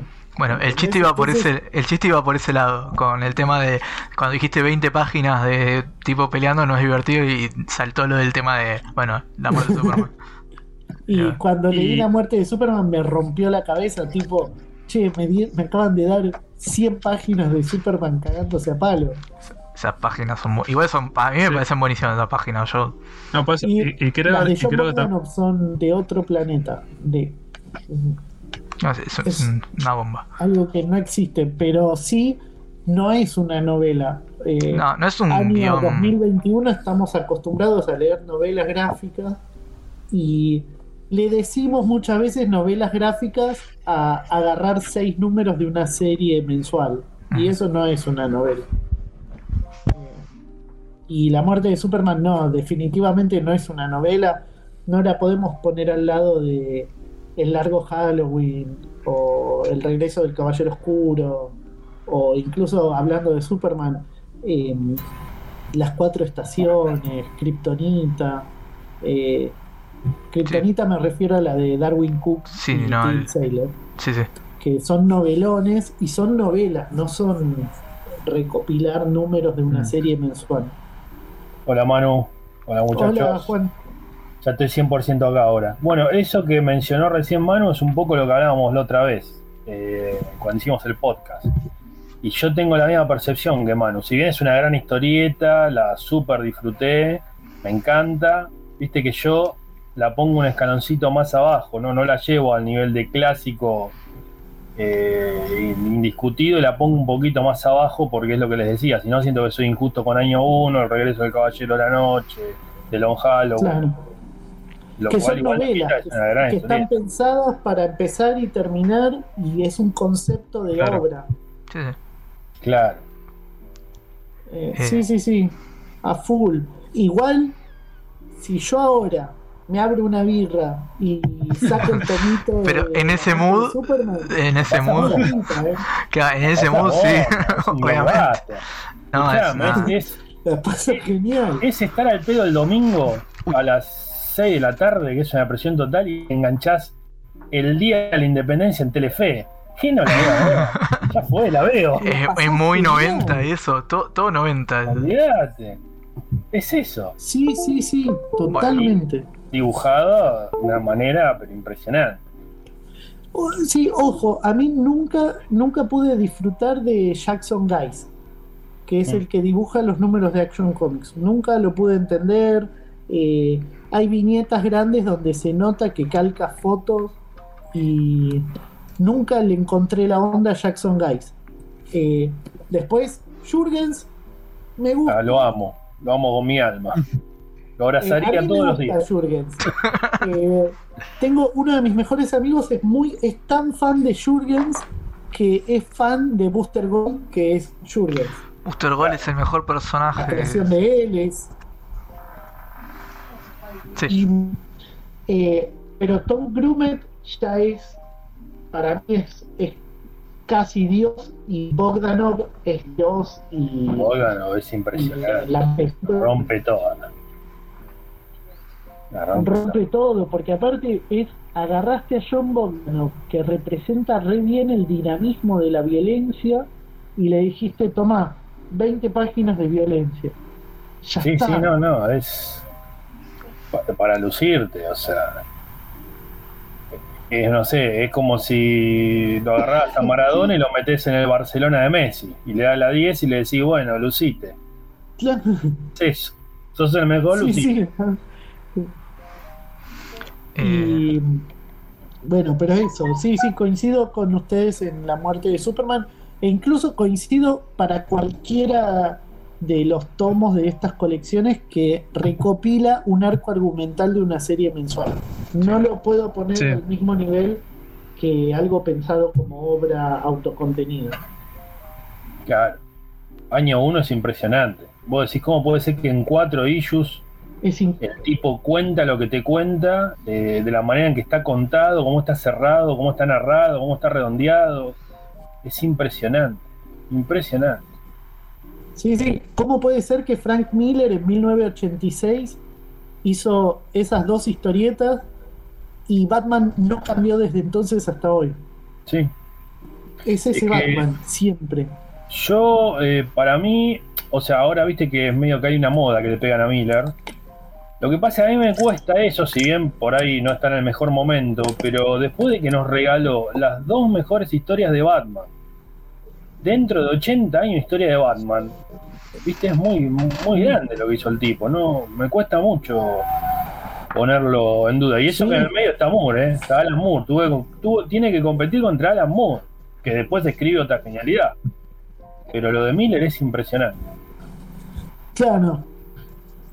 No, pero eh, la de El regreso del Caballero Oscuro, yo a veces cuando doy el taller de historietas y les tengo que hablar de esa historieta a pibes que tienen capaz 18 años y no la leyeron nunca o leen solo manga, no saben qué onda. Y yo siempre lo que digo del regreso del Caballero Oscuro es que está en una síntesis de todo el espíritu de Batman que si mañana invaden extraterrestres y dicen necesitamos saber qué es Batman, solo podemos leer una cosa, le das el regreso del Caballero Oscuro y lo entendieron. Cosa que no pasa con la broma asesina, ponele. Es, es muy, para mí, el regreso del Caballero Oscuro es muy la historieta definitiva de Batman. Es el, la que encierra a todo Batman. Eh, es, es alucinante. Y año uno, ¿no, Manu? A mí me suena más año uno eso que acabas de decir. Si yo, porque aparte lo he hecho, Sí. de, de tener amigos que por ahí no son comiqueros o no son del palo, y bueno, viste, como siempre, sale una película de Batman, se moviliza todo y dicen, che, quiero leer Batman, ¿qué puedo leer?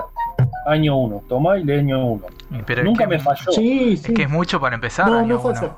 Es que año uno es para empezar. Tipo, No es- está perfectamente Claro. Planteado. Pero, pero ahí te lo define bien el personaje. Te define qué es la esencia de Batman. Lo que pasa es que para mí, The Dark Knight Return eh, tiene real impacto cuando vos ya, le- ya tenés mucho bagaje y lectura de Batman que leíste, no sé, al, Ah, al- puede ser. qué sé yo, varias etapas de, de- de Batman leíste y después te dan el regreso del Caballero Oscuro y ahí ves el Batman totalmente roto y es la síntesis perfecta. Ahí en ese caso, cuando vos tuviste todo ese bagaje, sí, es la síntesis perfecta, es la historia definitiva y es la última historia de Batman, para mí. Eh, Sí, sí, sí, sí. Eh, igual eh, yo banco mucho el DK2 también. Yo también, mira, vamos, dos.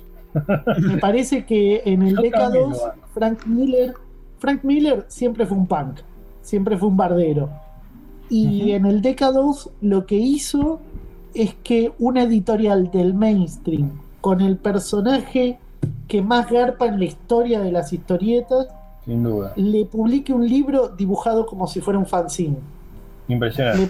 le, le publique un libro que la propuesta es que narrativamente y gráficamente es un fanzine punk. Es que es y experimental, tiene DK2. cosas que son experimentales de esa época. Y es alucinante, es increíble porque lo que sentís es, este, este Frank Miller fue y se sentó en la oficina de Warner y puso los- las patas sucias arriba del escritorio y lo dejaron. Y hay algo subversivo en el DK2 que me vuelve loco. No, aparte expande mucho su universo y es todo muy interesante la expansión que hacen al, al universo del Dark Knight. Sí. Sí, después viene el DK3 y todo eso que son Ya, ya es otra Está bueno. otra idea. Está, está bueno, pero yo lo pongo por debajo del DK2, que, que mucha gente me dice que soy un blasfemo por decir eso, pero... El- lo que sigue. Y yo al Dark Knight 3 lo pongo un poquito por debajo del DK2, a mí me gusta más el Yo- DK2. El DK2 a mí me parece una recontra mil historieta. Sí. Y el Dark Knight 3 me parece simpática, es una aventura. Está bien. qué sé yo. Está, Está, bien. bien. Pero Claro, el pasa lo mismo. DK2 eh, yo lo, lo tengo ahí en la biblioteca y, y me vuelve loco. Lo conecto mucho eh, narrativamente y estéticamente con 300, con, con Holy Terror, una onda un poco más sacada de Frank Miller. Frank Miller eh, siendo medio como una mezcla entre historietista y artista plástico Sí, muy plástico. muy plástico. Muy a mí me vuelve loco el DK2. Eh, Tiene. Eh, mira, así nomás te digo, cuando, cuando se está aplastando la tierra y de golpe girás la página y hay una página doble que es toda una piedra gigante, toda una piedra gigante y Shazam chiquito Sí. haciendo fuerza y es- eh, solo eso ya me vuelvo loco. No, no puedo creer que lo dejaran publicar, usar dos páginas para decirte fuerza. Y es hermoso. Sí, sí, coincido, coincido totalmente. Eh, nada, siempre cerramos preguntando, bueno, ¿qué se viene tuyo? ¿Qué, vas, qué estás por Sí. publicar? O para seguirte los pasos cuando termine. Y también yo quería preguntarte porque vi que escuché en varias entrevistas que decías que ibas a publicar una que se llama Ringo, Sí. pero no, no encontré nada. No, no, Ah, te la muestro. no, como quieras, pero para saber qué onda, qué, qué pasa. es una historia de Nineb. Sí, Les mostré antes 365 samuráis y es un poco. Es este, quiero sí. eso. sí. Eh, incluso las páginas.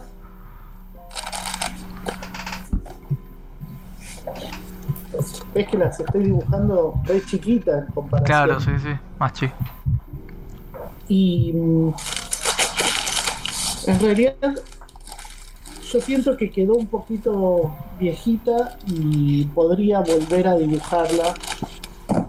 Eh, me gustaría... eh, es, es una historia donde Nineb está en la actualidad. A mí me gusta Nineb como un personaje así, como que queda inmortal, ¿viste? Y después va a tener un montón de aventuras y está en la actualidad y tiene algún problema y la única persona que la puede ayudar a solucionarlo es el Ringo Bonavena. Eh, un Eh, el personaje- concepto me encantó, por eso te preguntaba. es un personaje que a mí me encanta.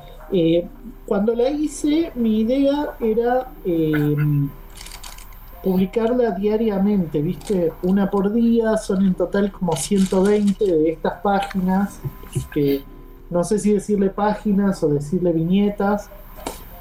Y mm, capaz hay que ver con ganas de qué ando en ese momento, pero capaz sea con lo que sigo cuando termine Estrella Roja, que mucho no le queda. Sí. Eh, tengo muchas ganas de hacer Ringo. Aparte, es simpático, es un. ¿Por qué Ringo? De esto te iba a preguntar. Yo, yo, yo vivo en Parque Patricios y conozco bastante la historia del Ringo, pero ¿por qué Ringo? Eh, yo boxeé como, Ahí está. como casi 10 años, boxeé. Por eso también puse en Almer una historieta de boxeo. Eh, llegué a pelear en la Federación de Box dos veces. Mirá. La primera perdí, la segunda gané. Eh, y mm, me gusta mucho el boxeo. Me parece que es eh, un deporte. mm, O sea, creo que es un deporte súper noble. Y me pasó que Es más de lo que se ve a simple vista, mucho más de lo que se ve a simple vista. es mucho Yo lo más. practiqué seis años también. Es mucho más. Y en un espacio donde se entrene boxeo hay una construcción de comunidad que no vi en otro lado. Y hay un, hay un estereotipo medio choto, que es que generalmente te dicen eh, que si querés aprender valores y qué sé yo, te dicen hace un deporte de equipo, ¿no? Y a mí me pasó que nunca vi eh, una expresión tan de el lado oscuro de cómo puede ser una persona que cuando se juegan pibes a, ju- a jugar al fútbol semanalmente y eso. Generalmente las veces que me invitaron a eso, eh, me encuentro que hasta la persona que yo más quiero me putea porque no agarré un pase o, algo así, y lo hacen con mala onda y con frustración y qué sé yo. Nada de eso me pasó en el boxeo. Nada de eso. Eh, empecé a boxear eh, porque uno de mis amigos del centro de estudiantes estudió educación física, se recibió de, de entrenador de boxeo y quiso hacer un, un gimnasio en, en una villa que hay en Bernal que se llama Villa Eucalipto. Y eh, se, se le dio esta situación que es como cuando un kiosco tiene solamente un alfajor. Como no había gente, no entraba gente. Y yo que siempre fui un queso para todo, el chabón me pidió si iba a entrenar para que haya gente y empiecen a ir los pibes. Claro. Y me quedé como 10 años Ah, Wow. y aprendí un montón de la vida, de No, es todo. Es espectacular. Eh, y, y amo mucho el boxeo y el Ringo me parece una figura re cariñosa.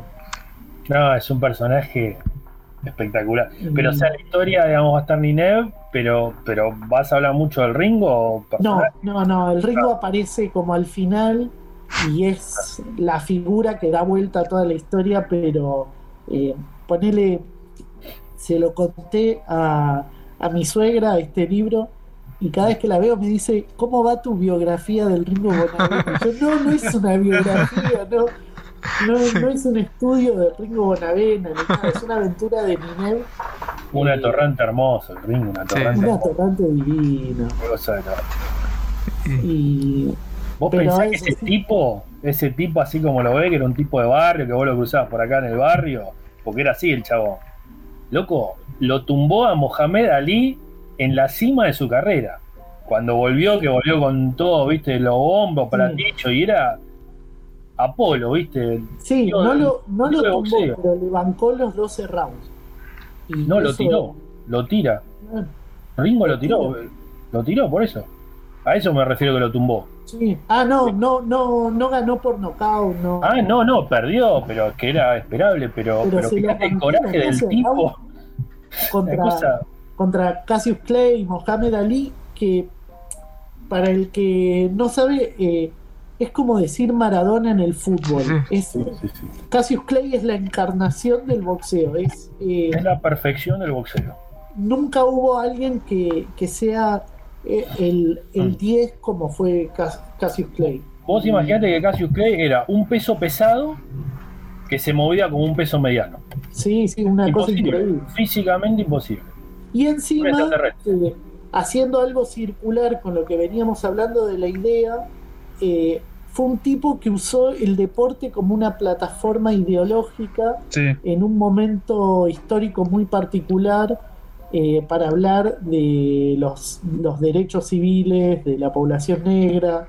Eh, se Sí, cambia el la nombre guerra, a Mohamed Ali por su, su vínculo con Malcolm X y tomar nombres musulmanes. eh, fue un chabón re comprometido, eh, Grosso, muy grosso también, ¿eh? muy grosso. Muy grosso, la vida de él muy grosso. Y bueno, Hay un documental sobre la pelea de él con George Foreman que Ah, es sí. alucinante porque Claro. te habla de la pelea entre los dos, la pelea en Manila. No, contra Joe Fraser es eso. Con John Fraser es Sí, Thriller in Manila, es espectacular. Chicos, si no lo vieron, vean eso hoy. Cortamos y ven. Thriller in Manila es una locura. Es una porque locura. aparte es como sí, José dice la tercera pelea. que supera al ring. Es la pelea de el, el negro revolucionado contra el negro domesticado. ¿Entendés? El negro blanco. Y el tío Tom, qué sé yo. Sí, sí, eso es lo que se le dice en Y tiempo. es una pelea ideológica y los dos chabones van a Manila a, Dispuestos a resolver matarse. un momento histórico. Es como, como el partido contra los ingleses. Estaba pensando lo mismo. 86. Sí. Ese partido es resolver un momento histórico con una pelota. Es, es una locura. Que Pero al límite, eh, al límite. Es como, no sé si ves anime o, bueno, calculo los chicos también, pero es Seiya peleando en la última casa contra Saga de Gemini. Así, a ese nivel. Por algo le pone, es un documental y le ponen Thriller in Manila, se llama el documental. Es una locura. Sí, es una locura. Es una locura. Una locura. Y, Y así, mano, hacer alguna historieta de boxeo, ¿no te gustaría? Que no, veo que no hay mucho en Argentina, me parece. Y es un lindo Eh, campo para explorar, ¿eh? Vos sabés que el sueño de historietas de deportes es muy de Lea. Y con él hablamos mucho de hacer historietas de deportes. Lea y Taibo, yo tengo la idea de que eh, son amigos entre sí. Y Mariano Taibo hablo, ¿no? Sí. Eh, los dos sueñan con una gran épica de fútbol en historietas. Sí, yo a Lea lo escuché alguna se- vez juntan y arman algo, tenemos una historieta que, que Sí. no sé, que va a quedar en la historia. Capitán Suárez Tráemelo, Argentina. tráemelo a Almer al presente y que sea un boxeador, me muero. Tiene pinta de boxeador, Almer. tiene, tiene lo suyo. O podés hacer la, la de Kurumada, que ponía los personajes, el diseño era el mismo, pero distintos personajes. Claro. Y como que también hizo uno un boxeador, que era igual a Seiya. Es anterior Ah, ¿sí? esa. Sí. Sí, Sí, es anterior. Pero bueno, viste que él siempre usa el mismo personaje. El mismo. Nikakeru creo que se llama. Sí, eso. la historieta y es previo a Saint Seiya y de hecho él es mucho más conocido en Japón por esa historieta boxeo eh, que por Saint Seiya. Por Saint Seiya es conocido a nivel mundial, pero en Japón el tipo es grosso por Ringen y Kakeru. Mirá, Sí, sí, sí, después googlearlo va a ser muy interesante. Y es ¿De el ensayo, es el ensayo a Caballeros del Zodíaco. Porque vos ves a todos los prototipos de los personajes que, como dijo Guido, son los mismos. El protagonista es Seiya. Es igual. claro. Eh, y tienen ese, digamos, los golpes, los poderes, es el prototipo de lo que después usa en Caballero del Zodíaco, nada más que muy hábilmente le agrega la mitología. Claro, bueno, Claro. y después tenés Beta X, que es. eh, si, si era el ensayo era ese, ahí la tesis final es Beta X, que tipo es lo mismo. tipo, Sí. El chabón Claro. vuelve a hacer lo mismo. Pero sí, sí, es como No, un yo, concepto que. yo incluso no leí mucha historieta de boxeo, nunca me encontré mucha historieta. En Japón sé que hay mucha, pero no. Sí, en Japón el deporte como, como género de historieta es Sí. eh, la que va. Y está Nikita no Show, no, Sí, no. sí, Esa Akita no mm, Show. nunca la leí. Eh, Hajime no Hippo de- también está. ¿Cuál? Hajime no Hippo. Claro, tampoco la ubico, tampoco la leí. Y vi el anime de mm, Megalobox, estuvo bueno, es cortito, eh, está en Netflix, es Ah. simpático. Después lo, después lo chumeo. Si no, es- Eh, no Ah. sé, Juan, si vos lo ubicas Megalobox. No, no, no, no, no, no la llegué a ver Eh, está en Netflix y es simpático, dura 10, 12 capítulos y capaz en dos o tres días pasa. Eh, pero Lo, lo nunca- liquidás. ¿Cómo? que lo En liquidas dos en tres dos. días lo liquidás. Claro, pero nunca me nunca nunca me enganché como lector de historietas de deporte tampoco. Eh, bueno, entonces, eh, así ya- te dejamos, porque ya tenemos como tres horas y pico. Eh, Ringo, no sabes todavía cómo lo vas a sacar, estás viendo. Sí, sé que lo quiero sacar web primero y después Claro. eh, el libro. Estrella Roja, ¿cuánto ¿Qué- le, ¿cuánto le queda? Eh, Estrella Roja le queda, no sé, ¿Medio año? vamos por la 209 y capaz termina en la 240, 250. eh, a razón de dos por semana le quedarán 20 semanas. Ajá. Eh, después, Nathaniel Fox ya tiene escrita la segunda parte. Ya Santulo. eh, Santulo tiene el sueño de que sale la última página de Nathaniel Fox y la tumba de Humayun. La última página es la 132. Y al otro martes ya sale la primera de. eh, yo preferiría tomarme, aunque sea una semana, de mirar al techo el día que termine. Y eh, todas tienen editoriales como apalabradas para el libro en papel, tanto Estrella como Nathaniel.